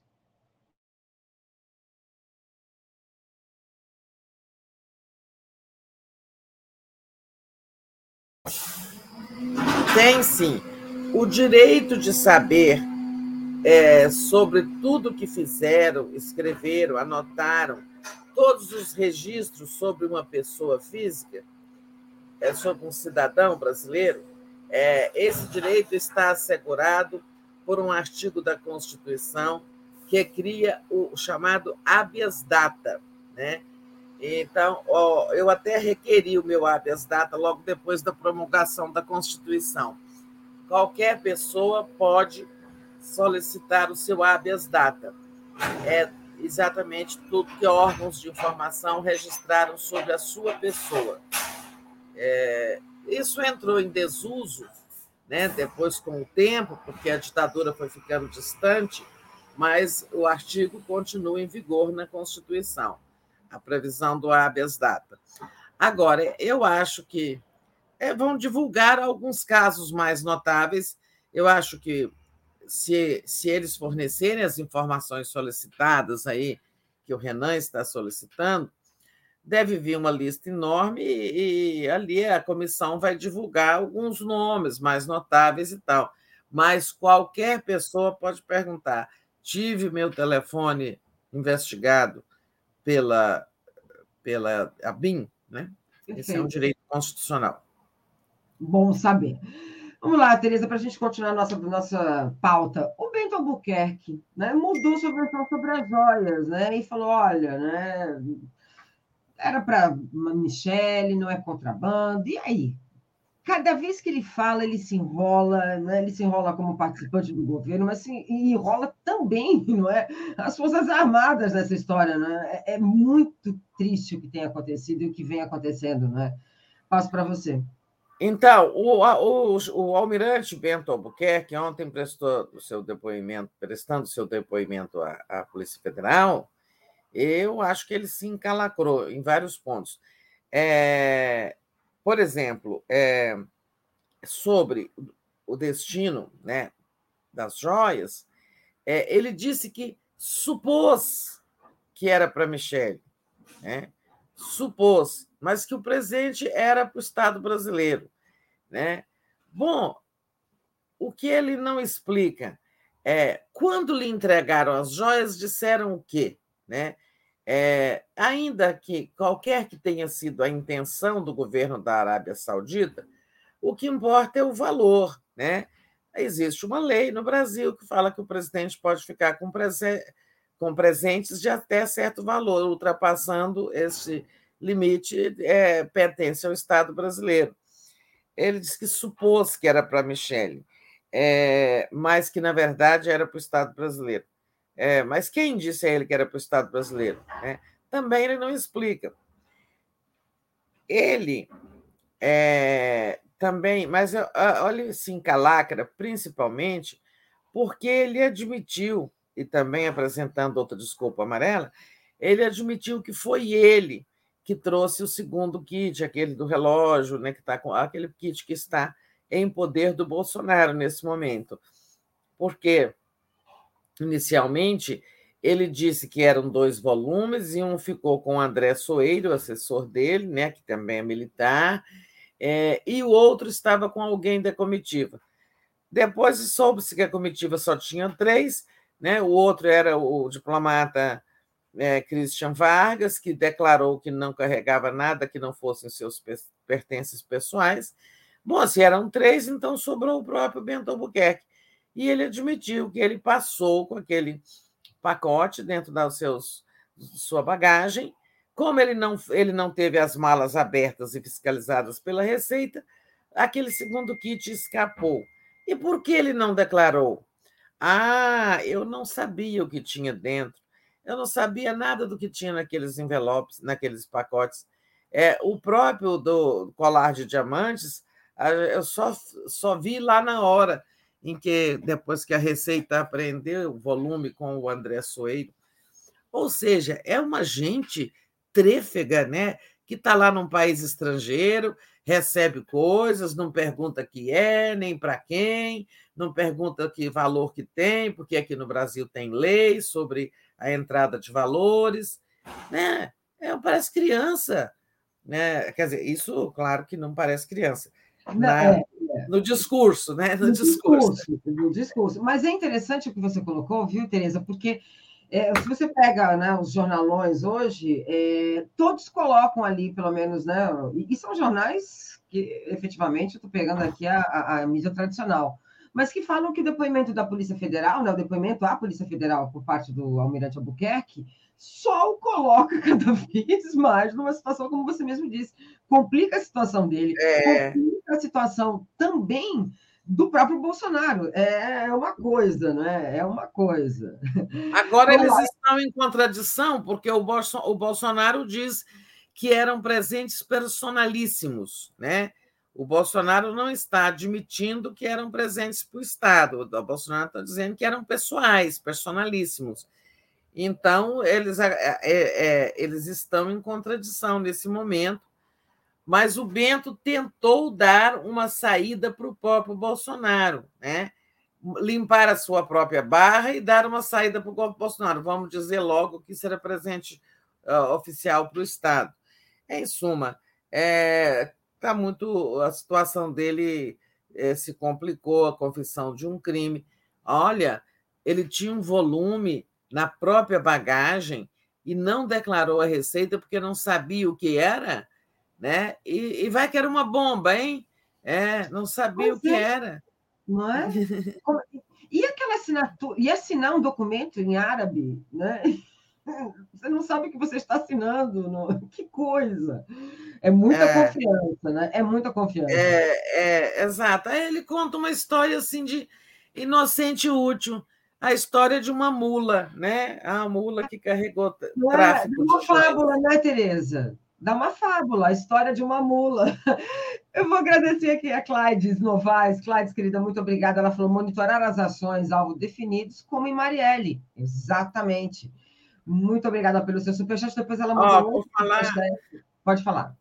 Por falar em Marielle, né? Ontem tivemos o Dia Nacional é, e o Lula está dando seguimento àquela agenda é, de medidas para enfrentamento da violência contra a mulher. É, e hoje, agora às 11 horas, lembra que tinha, uma das medidas era a distribuição de 270 viaturas para prefeituras, né, para os municípios né, é, a, a implementarem a lei Maria da Penha, porque muitas vezes a mulher está ali, sofreu a violência do marido é, ou de alguém na vida doméstica, liga para a delegacia, ah, não podemos ir aí porque não tem uma viatura. Então, o governo deu esse primeiro lote, Lula está assinando a entrega agora às 11 horas. Porque é, muitas vezes acontece com o governo o seguinte, né, tem ali um dia, né, uma data, um evento, anuncia uma série de medidas, depois a gente não vê o destino daquelas medidas, fica só no palavrório, né? palavras ao vento. Mas então vamos ter ali hoje o cumprimento de uma primeira promessa daquelas medidas do dia 8 de março. Muito bem, e, e medidas importantes. A Cláudia fez um outro superchat. Muito obrigada, Cláudia. Ela está perguntando do meu batom fatal. Pois é, eu coloquei um batom matinal, mas eu, meu batom fatal está aqui. Muito obrigada. Vermelhinho. Me conta, tem alguma pergunta que eu deixei sem responder? Porque não, por enquanto não. Eu acho que está tudo certo. O caminhão de lixo tava, foi horrível aqui a barulheira aquele momento. Aqui, olha, tem uma pergunta com relação à Janja. Né? Enquanto o programa da Janja na TV estatal, teve alguma coisa errada, Tereza? Ela não pode fazer um programa? Ela não pode ter um programa na, na TV estatal? Eu vou explicar isso, tá? É, não é a TV estatal, é, é, pública, né? A TV Brasil é uma TV pública, né? Mas a Janja não fez na TV pública. É, eu acho que o momento foi errado, tá? Trata-se do seguinte: olha, a EBC, Empresa Brasil de Comunicação, da qual fui a primeira presidente, a EBC ela é, tem é, a tarefa de gerir né, os canais de comunicação pública. A comunicação pública está prevista na Constituição. E quais são eles? TV Brasil, que nós criamos, TV é, Agência Brasil, Rádio Nacional e outras seis rádios da EBC. Esses são canais públicos, deveriam ser supervisionados por um conselho curador não são subordinados ao governo, não têm tarefa de divulgar atos do governo, de fazer propaganda do governo, como no tempo do Bolsonaro. E havia um canal governamental é, que se chamava TV NBR, a TV do governo federal. E esta, sim, deveria é, servir ao governo para divulgação de seus atos de seu governo. O que, é que o Bolsonaro fez? Ele fundiu o NBR praticamente com TV Brasil é, em um mesmo canal. Né? Um mesmo canal. Só, ele só dividiu TV Brasil ponto 1, ponto 1 e ponto 2 de, com a mesma programação, só que na ponto 2 entravam as transmissões ao vivo de atos do governo e tal. Mas a programação era basicamente a mesma. Isso foi uma coisa deletéria, misturar um canal público com um canal governamental. Né? O canal. É... Então, uma das recomendações lá no GT de Transição da Comunicação, do qual participei, fui relatora dessa área de comunicação pública, foi urgente separação entre o canal público e o canal governamental. Urgente. Né? É... E durante o governo Bolsonaro houve uma expansão assim, né, desses canais institucionais no YouTube. E aí eles criaram um canal no YouTube chamado tvbrasil.gov. Né? Ó, já transformando a TV Brasil em governamental. Bom, a Janja deu essa entrevista num momento em que a separação desses canais ainda não foi realizada. Né? Então ficou uma coisa assim, é, nem é público, nem é governamental. Ela não é proibida, nem ninguém é proibido de falar na TV pública se o assunto é de interesse público. Né? Mas, como ela trata-se da primeira dama, teria sido ideal que é, ela tivesse dado uma entrevista ou até fizesse um programa, como parece que é cogitado ou foi cogitado, na TV NBR, que eu não sei se voltará a ter esse nome ou outro nome, mas é a TV governamental, né? Porque ninguém estaria falando nada se a separação dos, dos corpos ali já tivesse acontecido de forma bastante clara. O atual presidente, Hélio Doyle, está encaminhando essa separação, mas não é fácil, porque a EBC foi muito destruída, né? É muito deformada. Então, a EBC está lá fazendo é, essa separação, essa reestruturação, que, inclusive, dará visibilidade ao que é público e ao que é governamental. Né? Então, a confusão com a Janja vem do fato de que é, os desavisados e os oportunistas dizem o seguinte: ah, usando a TV pública para a primeira-dama se manifestar. Né? Mas, na verdade, decorre é, principalmente dessa distorção, dessa deformação que foi praticada lá atrás pelo governo do Bolsonaro. Perfeito. Muito bem, Reginalíssima, agradecendo aqui. Primeiro que ela tinha pedido para passar para você, acho que era por conta da sua, do, do, do, som, mas já deu tudo certo. E aí ela também comentou o seguinte: Tereza, Bento não deveria supor, mas declarar para o Estado. Não, mas quando se trata de governo Bolsonaro, as coisas são. O Bento, coitado, né? ele opera na base do imagino, né? a presunção da inocência, não é? Sempre. É. Até porque é tão comum a gente carregar joia de outras pessoas, né? Cavalo com patas cortadas, é a coisa mais tranquila, é. isso a gente vê sempre. Tereza, vamos andar aqui com a nossa pauta. E aí, Tereza, né? Você tem sempre que a gente tenta, pelo menos a gente, quando eu digo os partidos progressistas, né, tentam ali colocar no STF representantes, há um processo ali de nervosismo geral, sobretudo de uma imprensa né, que se montou, se forjou, pelo menos no último golpe para cá, e que tenta ainda manter seus interesses né, em voga, manter ali. E agora, vê como que é importante, eu não estou querendo questionar isso, jamais, mas assim, é óbvio que a gente quer ministras mulheres, é óbvio que a gente precisa de ter ministras mulheres no STF pretas, mas quando Lula cita Zanin, esse pedido parece que ecoa, né? E aí agora tem ali o, o Geraldo Alckmin, que também defendeu, enfim. E aí? Ele é o time moderado do governo, ele entrou para o time contra o Zanin, ele também está sofrendo pressão, porque amigos todos indicam, não é? Não é uma questão de amizade, eu acho que é uma questão ali até de confiança. A gente não pode esquecer o que foi Alexandre de Moraes, né? Uma indicação do Temer, e que se mostrou agora ali, né? aparentemente autônomo do que, que ele tinha enquanto uma base ideológica né, naquele momento, é. que era realmente golpista. Né? Passo para você. Não. Eu falo que o Alexandre de Moraes é uma grande surpresa, né? um ministro que está cumprindo um papel extraordinário na defesa da democracia brasileira é, e que era tinha relações pessoais com o Temer. Foi indicado, foi ministro da Justiça do Temer, então era de confiança e não teve problema nenhum. É, mas eu citaria outros exemplos, porque quando se fala, é, quando tem tanta gente falando mulher e preta, mulher, todo mundo quer mulher e preta, todo acho é louvável que tenhamos uma mulher e preta no Supremo. Agora, a prerrogativa do presidente Lula é de escolher quem ele julgar que atenda aos critérios de notório saber jurídico e libada reputação, né? Não basta ser mulher e preta também, né? Tem que ter o notório saber jurídico.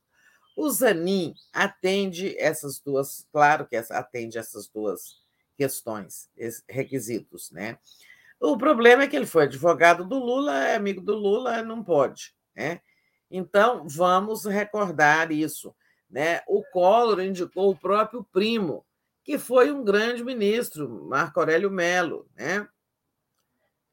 Então, é, sabe, não, não tem muito sentido. O presidente Sarney indicou o, é, o, o ministro que era decano também, Melo, Celso de Mello, né? grande ministro do Supremo. É, e, e, por aí a gente pode. O Fernando Henrique ah, indicou o Gilmar Mendes, que era seu auxiliar, seu AGU, antes foi chefe da, da, da Secretaria de Assuntos Jurídicos, a SAGE. Então, é, o, o Fernando Henrique indicou dois outros ministros também de suas relações próximas, o Jobim é, e um outro que ele indicou também, que estou me esquecendo, que era das suas relações pessoais também. É, o Sarney indicou o Brossard, seu colega de Senado.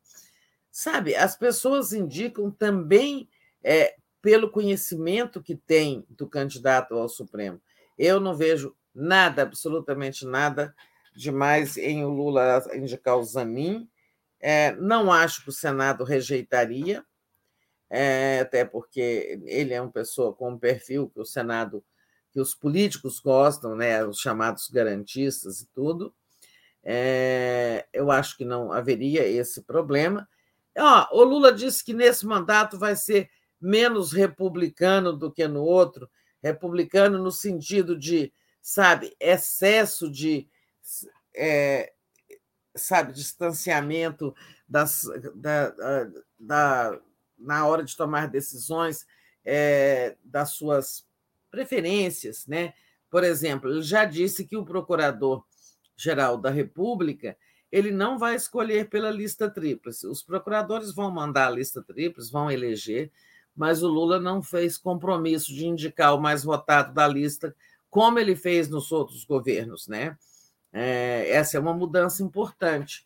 É, significa que ele não vai indicar um bom procurador-geral da República? Não, mas agora ele quer fazer valer os seus próprios critérios. Porque quando ele pega o da lista tríplice, ele não está aplicando seus próprios critérios, ele está adotando os critérios daqueles que votaram na lista tríplice. Né? De certa forma, ele até está se omitindo, porque está deixando que outros façam o seu papel né? de indicar. É, é, é, e eu acho que. No Ana Tereza, desculpa te cortar, mas a lista tríplice também é uma herança da ditadura militar, não é? Não, acho que não. Não, a lista tríplice, eu acho que ela foi adotada durante a Nova República, depois da ah. transição. É. A ditadura escolhia do bolso da gibeira, da algibeira. Né? Tá bom. É... Não, não maquiava, né? Nem maquiava. É, não, imagina que eles iam ouvir, né? Os procuradores. De jeito nenhum. Eram bem. O procurador. Até porque não era esse Ministério Público de hoje, né?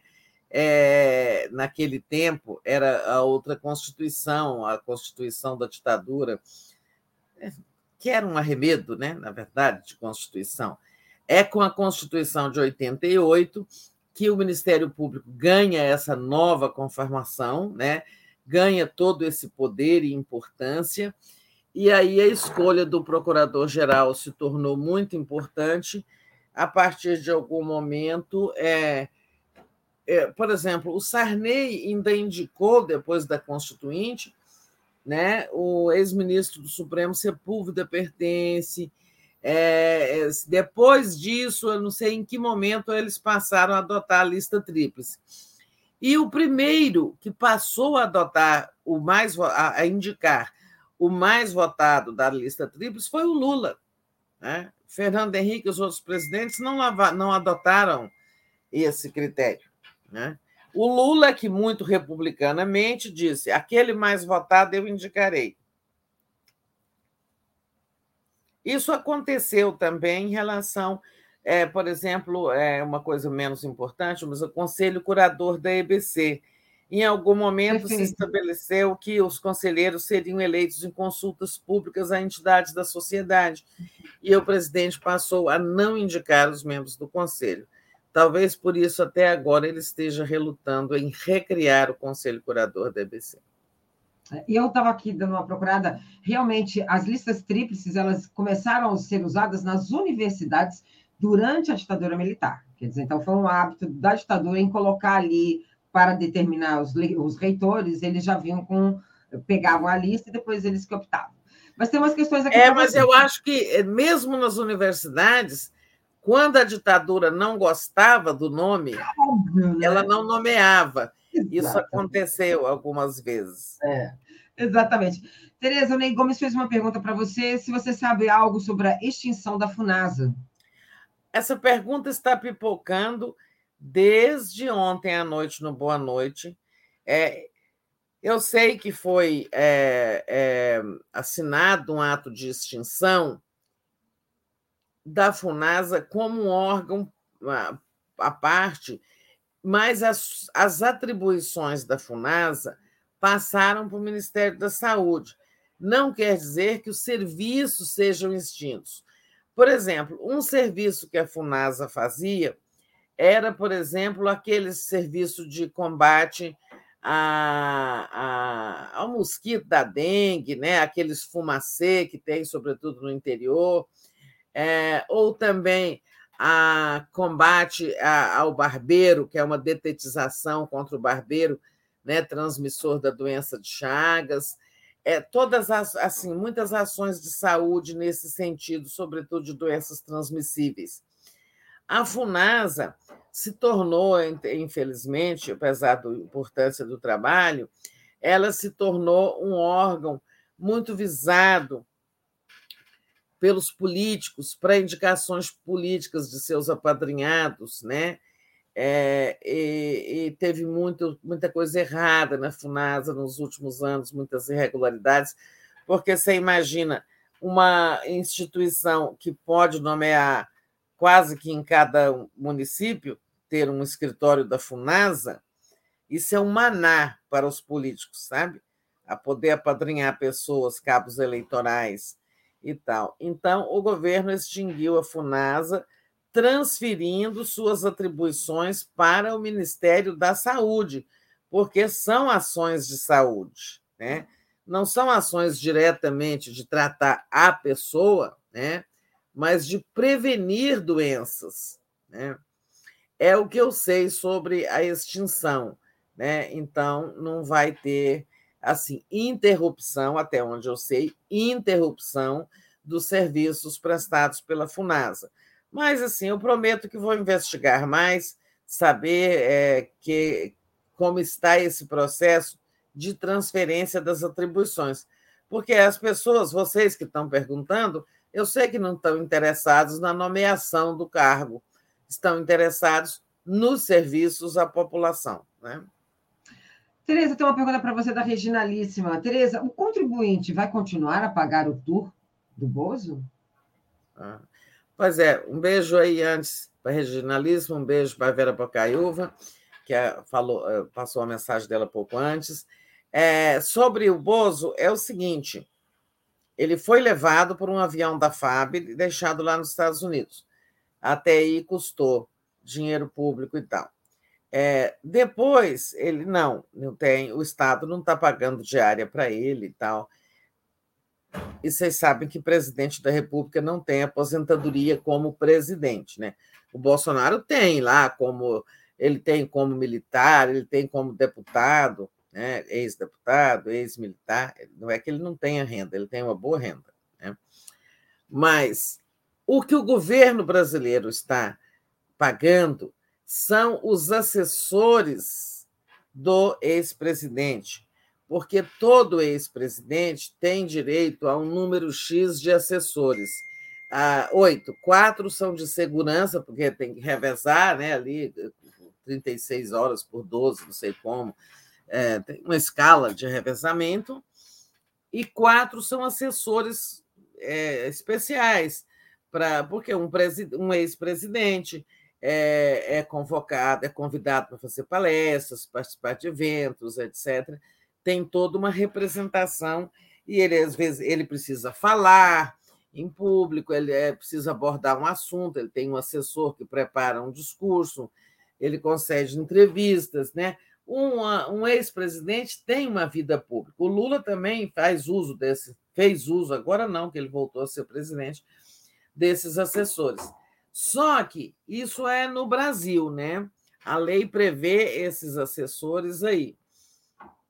E os do Bolsonaro estão esse tempo todo lá nos Estados Unidos ganhando diárias internacionais, ganhando estadia. Né? É essa despesa. Deixa eu fazer uma pergunta, porque esses assessores me acendeu aqui assim uma dúvida. Será que não está rolando uma rachadinha também? É, pois é.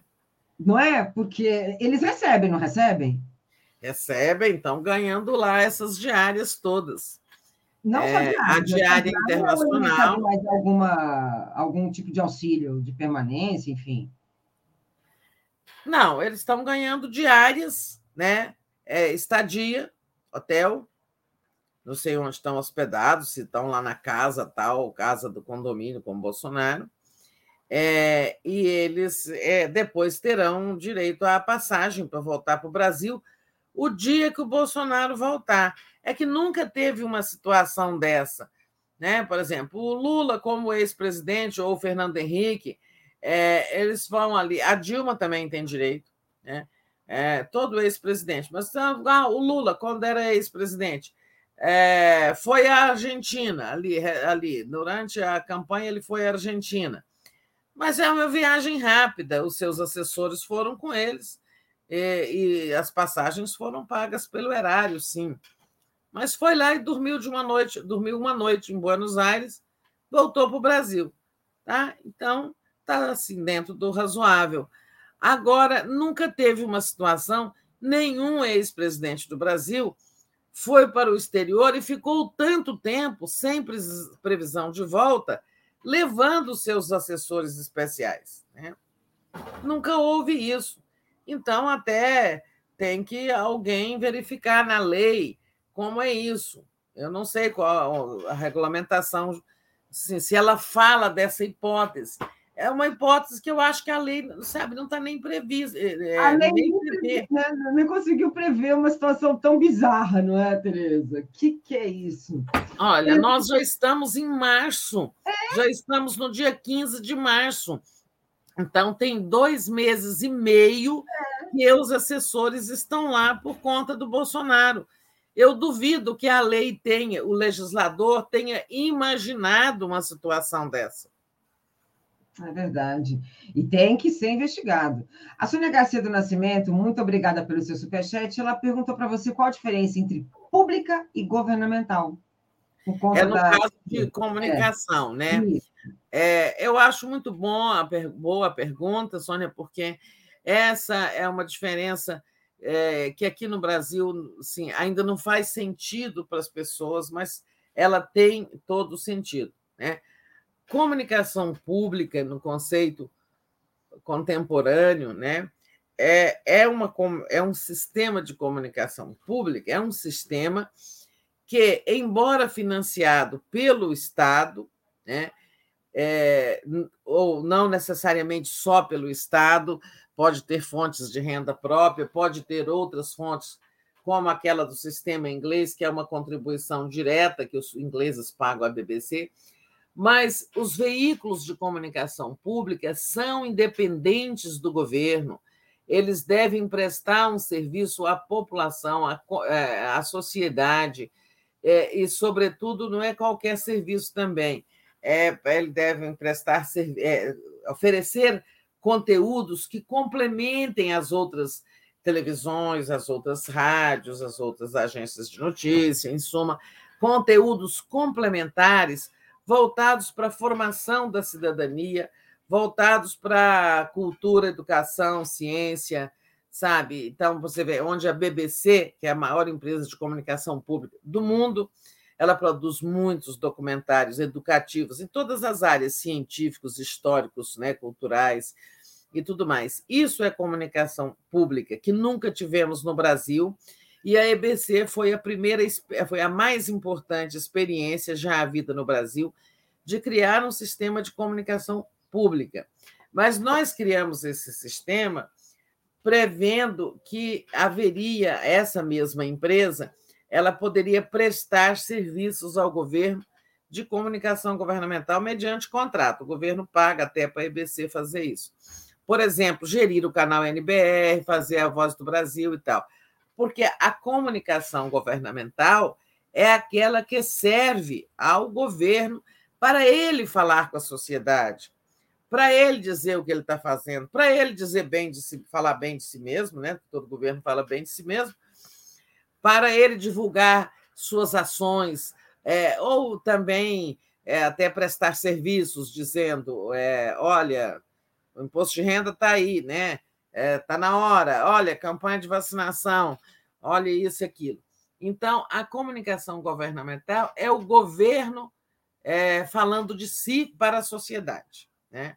A comunicação pública, não. Ela é uma, um, é uma oferta de conteúdos voltados, sobretudo, para formar um cidadão mais consciente, crítico e tal. Essa é a diferença. Então, quando a gente a EBC foi criada com essa importante missão. Perfeito, muito obrigada. Eu gostei, viu? Interessante. Vou depois ler um pouco sobre isso, eu gostei mesmo. Vamos lá, Tereza. Lula deu uma bronca, né? Ali, muito importante com seus ministros, né? Olha, vamos lá, né? Parem de inventar coisas, ou melhor, quando vocês forem né, colocar ali alguma proposta, passa primeiro para a Casa Civil, passem primeiro para o governo, não é? É contigo. É. Então, eu acho certo, sabe? Assim, aliás, até o Márcio França, o ministro dos é aeroportos, é até ele que dizem ser o alvo, é, está dizendo, não, Lula tem razão. Né?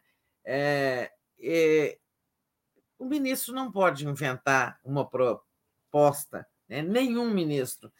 Mas, assim, o Márcio França não é o primeiro. Os ministros do governo estão todos querendo apresentar propostas e serem sabe, muito progressistas, muito inovadores, muito afinados com o presidente Lula é, e tal. Então, assim, o Mais França propôs aquela política de subsídio para idosos, é, pessoas com deficiência, aposentados, terem dois bilhetes por ano a 200 reais, dois bilhetes aéreos por ano. Eu acho uma política pública boa, as companhias aéreas até já disseram que têm interesse, elas querem passageiros, né? É, isso incrementaria. Eu acho que o Lula vai acabar adotando essa proposta em algum momento. Né? É, já existe isso no ônibus é, intermunicipal, né? Os idosos podem fazer, acho que, é, não sei se são duas por ano também. É, tem um número limitado, né? É, de viagens intermunicipais que os idosos podem fazer com base no Estatuto do Idoso, de graça. Essa aí seria uma política diferente, é, mas que interessa tanto as empresas como as pessoas. Eu acho que o Lula vai acabar adotando. Não há nada, eu não acho nada errado com a proposta. O erro é a, a, apresentar ideias sem falar com o presidente. Por é, exemplo, o ministro da Previdência também, o Carlos Lupe, esses dias na, é, falou em rever a regra da pensão por morte. Né? Também não tinha falado com Lula. Né? E por aí vai. É, eu acho que o presidente está certo, tem que pôr ordem no galinheiro, né? tem que ter, mostrar comando. Mas as políticas em si propostas não estão erradas. É, não, não estão mesmo, muito pelo contrário. E aí, e eu eh, realmente acho que só faltou no momento, tem um processo de discussão, né, de tá, sou eu, a minha internet. Vou passar para você, vou te devolver porque a minha internet está cortando. É o privatiza que é, piora. Está picotando. Ou o estatiza é... tá. Eu vou passar então, para é... você falar, então, esqueleto do, Bolsonaro, né? 39 milhões de vacinas contra a Covid venceram antes de ser usadas, não é? É, é isso, Tereza, contigo. Mas só, ó, você está picotando, deixa eu falar então, enquanto isso, de pouco. Temos ali, por exemplo, a, a história, voltando um pouquinho antes, na história das, das propostas inovadoras de governo, que não são discutidas previamente, é porque é, o governo não pode pagar mico, nenhum governo pode pagar mico de uma proposta vir à luz, vir, ao, vir a público, sem que ela tenha sido examinada. A sua viabilidade econômica, né? se tem dinheiro para fazer aquilo, se o Haddad está de acordo, né? tem tudo isso. A sua viabilidade econômica, a sua viabilidade jurídica, se passou lá pela Secretaria de Assuntos Jurídicos do Gabinete Civil, é legal, não tem nenhum entrave constitucional, não fere nenhuma lei e tal. É muito por isso, porque anunciar uma, a, a, a, uma medida e depois recuar é muito ruim para o governo.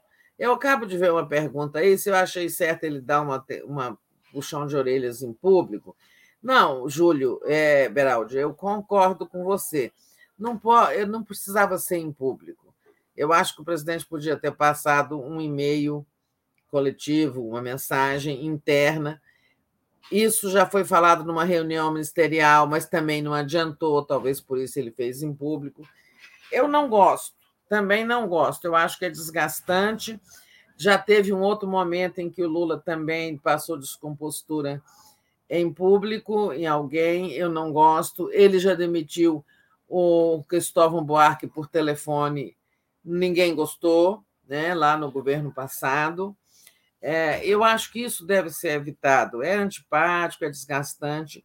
É, eu acho que ele poderia evitar, sim, fazer isso de público. Como, por exemplo, é, agora em relação ao Juscelino Filho o Lula disse o seguinte: se ele não se explicar, está fora do governo. Ele não podia ter dito isso, porque o Juscelino ele não ficou no governo porque ele deu explicações convincentes. Ele ficou porque o governo precisa do União Brasil.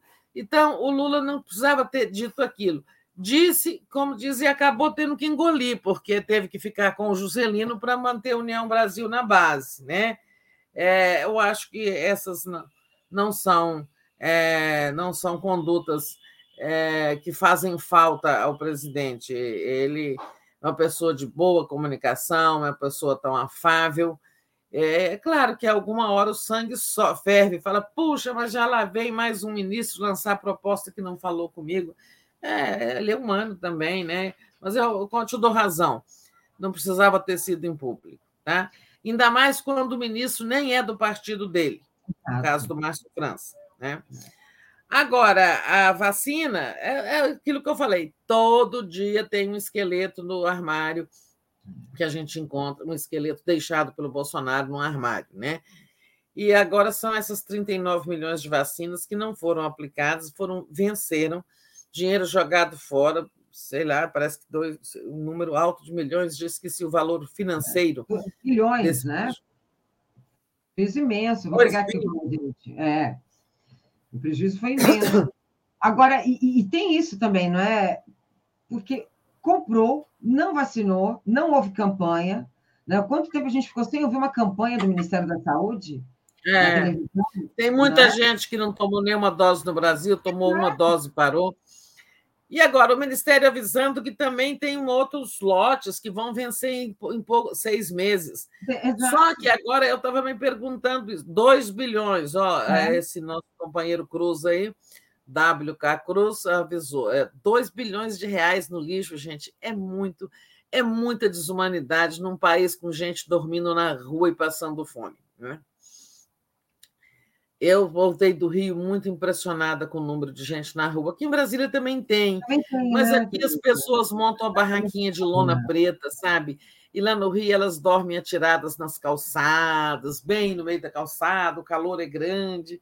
Lá no Rio, digamos assim, é, é, é, é de uma forma muito ostensiva. Né? Os fóruns que dormem na praia, na areia, tem, tem de tudo, né? É, eu passei um dia pela Central do Brasil de manhã. Olha, é, o que tinha de gente que dorme na Central do Brasil, debaixo lá de uns viadutos, de umas, umas pontos de ônibus, uma coisa. Então, 2 bilhões no lixo é muita coisa, né? O é... que, que, é que faltava falar? É só você ler nossa a programação. Tinha mais uma, é, a gente tinha mais uma pauta, mas não vai dar tempo para a gente colocar agora. Mas acho que à noite você vai para Boa Noite? É, sim, até de noite. Então, acho que dá para você, acho que dá para falar sobre o 8 de janeiro, né, no STF, o Rodrigo Pacheco, enfim. Ah, Tereza, tá. a gente está no finalzinho. Eu só vou ler rapidamente o um comentário que a Cléia Toledo falou que saudade das minhas conversas com a Malu Aires. Vou convidá-la, pode deixar. E vou passar a programação da agora da manhã. Olha, primeiro eu queria agradecer né, a todas as pessoas que ficaram aqui comigo. Daphne só está de licença hoje, está de folga, volta amanhã, que alguém perguntou. E vou passar, viu, Tereza, aqui pedindo para as pessoas irem para o site do Brasil 247. A capa, Bolsonaro é aconselhado a fazer série de viagens internacionais para abafar o escândalo das joias sauditas. Aí vai custar mais caro ainda a permanência dos assessores lá fora. Tá vendo? E o conselho que dou é que, neste primeiro momento, viaje o mundo estreitando relações com outros políticos de direita, disse hum. o deputado federal Eduardo Bolsonaro, na verdade, né? É, olha, pelo que eu entendi, Tereza, continue aí, fique fora, que o negócio aqui está pegado, né? É, continue com a programação. E agora nós vamos ter às 10 horas, vamos lá. Deixa eu pegar aqui para vocês rapidinho. 10 horas, o mundo como ele é, falência de banco nos Estados Unidos, traz o risco de bancarrota financeira global. Às 11 horas, o giro das 11, 39 milhões de vacinas no lixo com Ana Giorgini e convidados. Eu volto às 13 horas, a venda da ilha de Boipeba precisa ser barrada, a ilha de Boipeba na Bahia. Cultura 247 às 14 horas, uh, teatro, peça O que faremos com Walter? Nicoleles explica inteligência artificial e, seus, e seu potencial e os riscos às 15 horas. Às 16 horas, Brasil Popular, desafios do Brasil na luta contra as mudanças climáticas. Às 17 horas eu volto com Rede Conecta, o papel do jornalismo no campo da reconstrução democrática, reconstrução democrática, sem plural. 18 horas, Léo Quadrado, 18h30, Boa Noite 247. 22 horas, o dia em 20 minutos, e às 23 horas, a live do Conde. Portanto, temos programação para o dia inteiro. Fiquem com a gente. Tereza, querida, Andréia, quando obrigada. você for falar desse Boipeba, eu, eu recebi já uma petição lá sobre essa Sim. questão da ilha de Boipeba. E estou dando uma força também, uma campanha que tem como uma das expressões a nossa internauta, a Vera Bocaiúva, né? que é uma petição contra o caminho aéreo do Pão de Açúcar, essas ah, tirolesas que querem instalar ali na, entre o, o, o Pão de Açúcar e o Morro da Urca, é, sem o devido estudo de impacto ambiental, urbano, de trânsito, é, impacto visual na cidade, sobre também o ecossistema ali. É um projeto muito, muito polêmico, tá? Esse do caminho aéreo do Pão de Açúcar. A hora que você puder, você aborda isso lá também. Vou abordar também, perfeito. E vou dar Divulga um... lá, a... vou te mandar o link de quando quem quer assinar a petição. É, Por favor. Pode fazer. Então, Manda tá, obrigada pela sua companhia, Andréia, e até a próxima. De qualquer hora a gente se encontra e até de noite no Boa Noite, gente. Perfeito, tchau, tchau. gente. Muitíssimo obrigada e agradecer a Vilma Reis, que está aqui com a gente. Beijão, Vilma. Tereza, muitíssimo obrigada. Peço para vocês correrem agora. Vamos tchau. falar. Já começou aqui a nossa programação. Beijo para todo mundo. Tchau, tchau.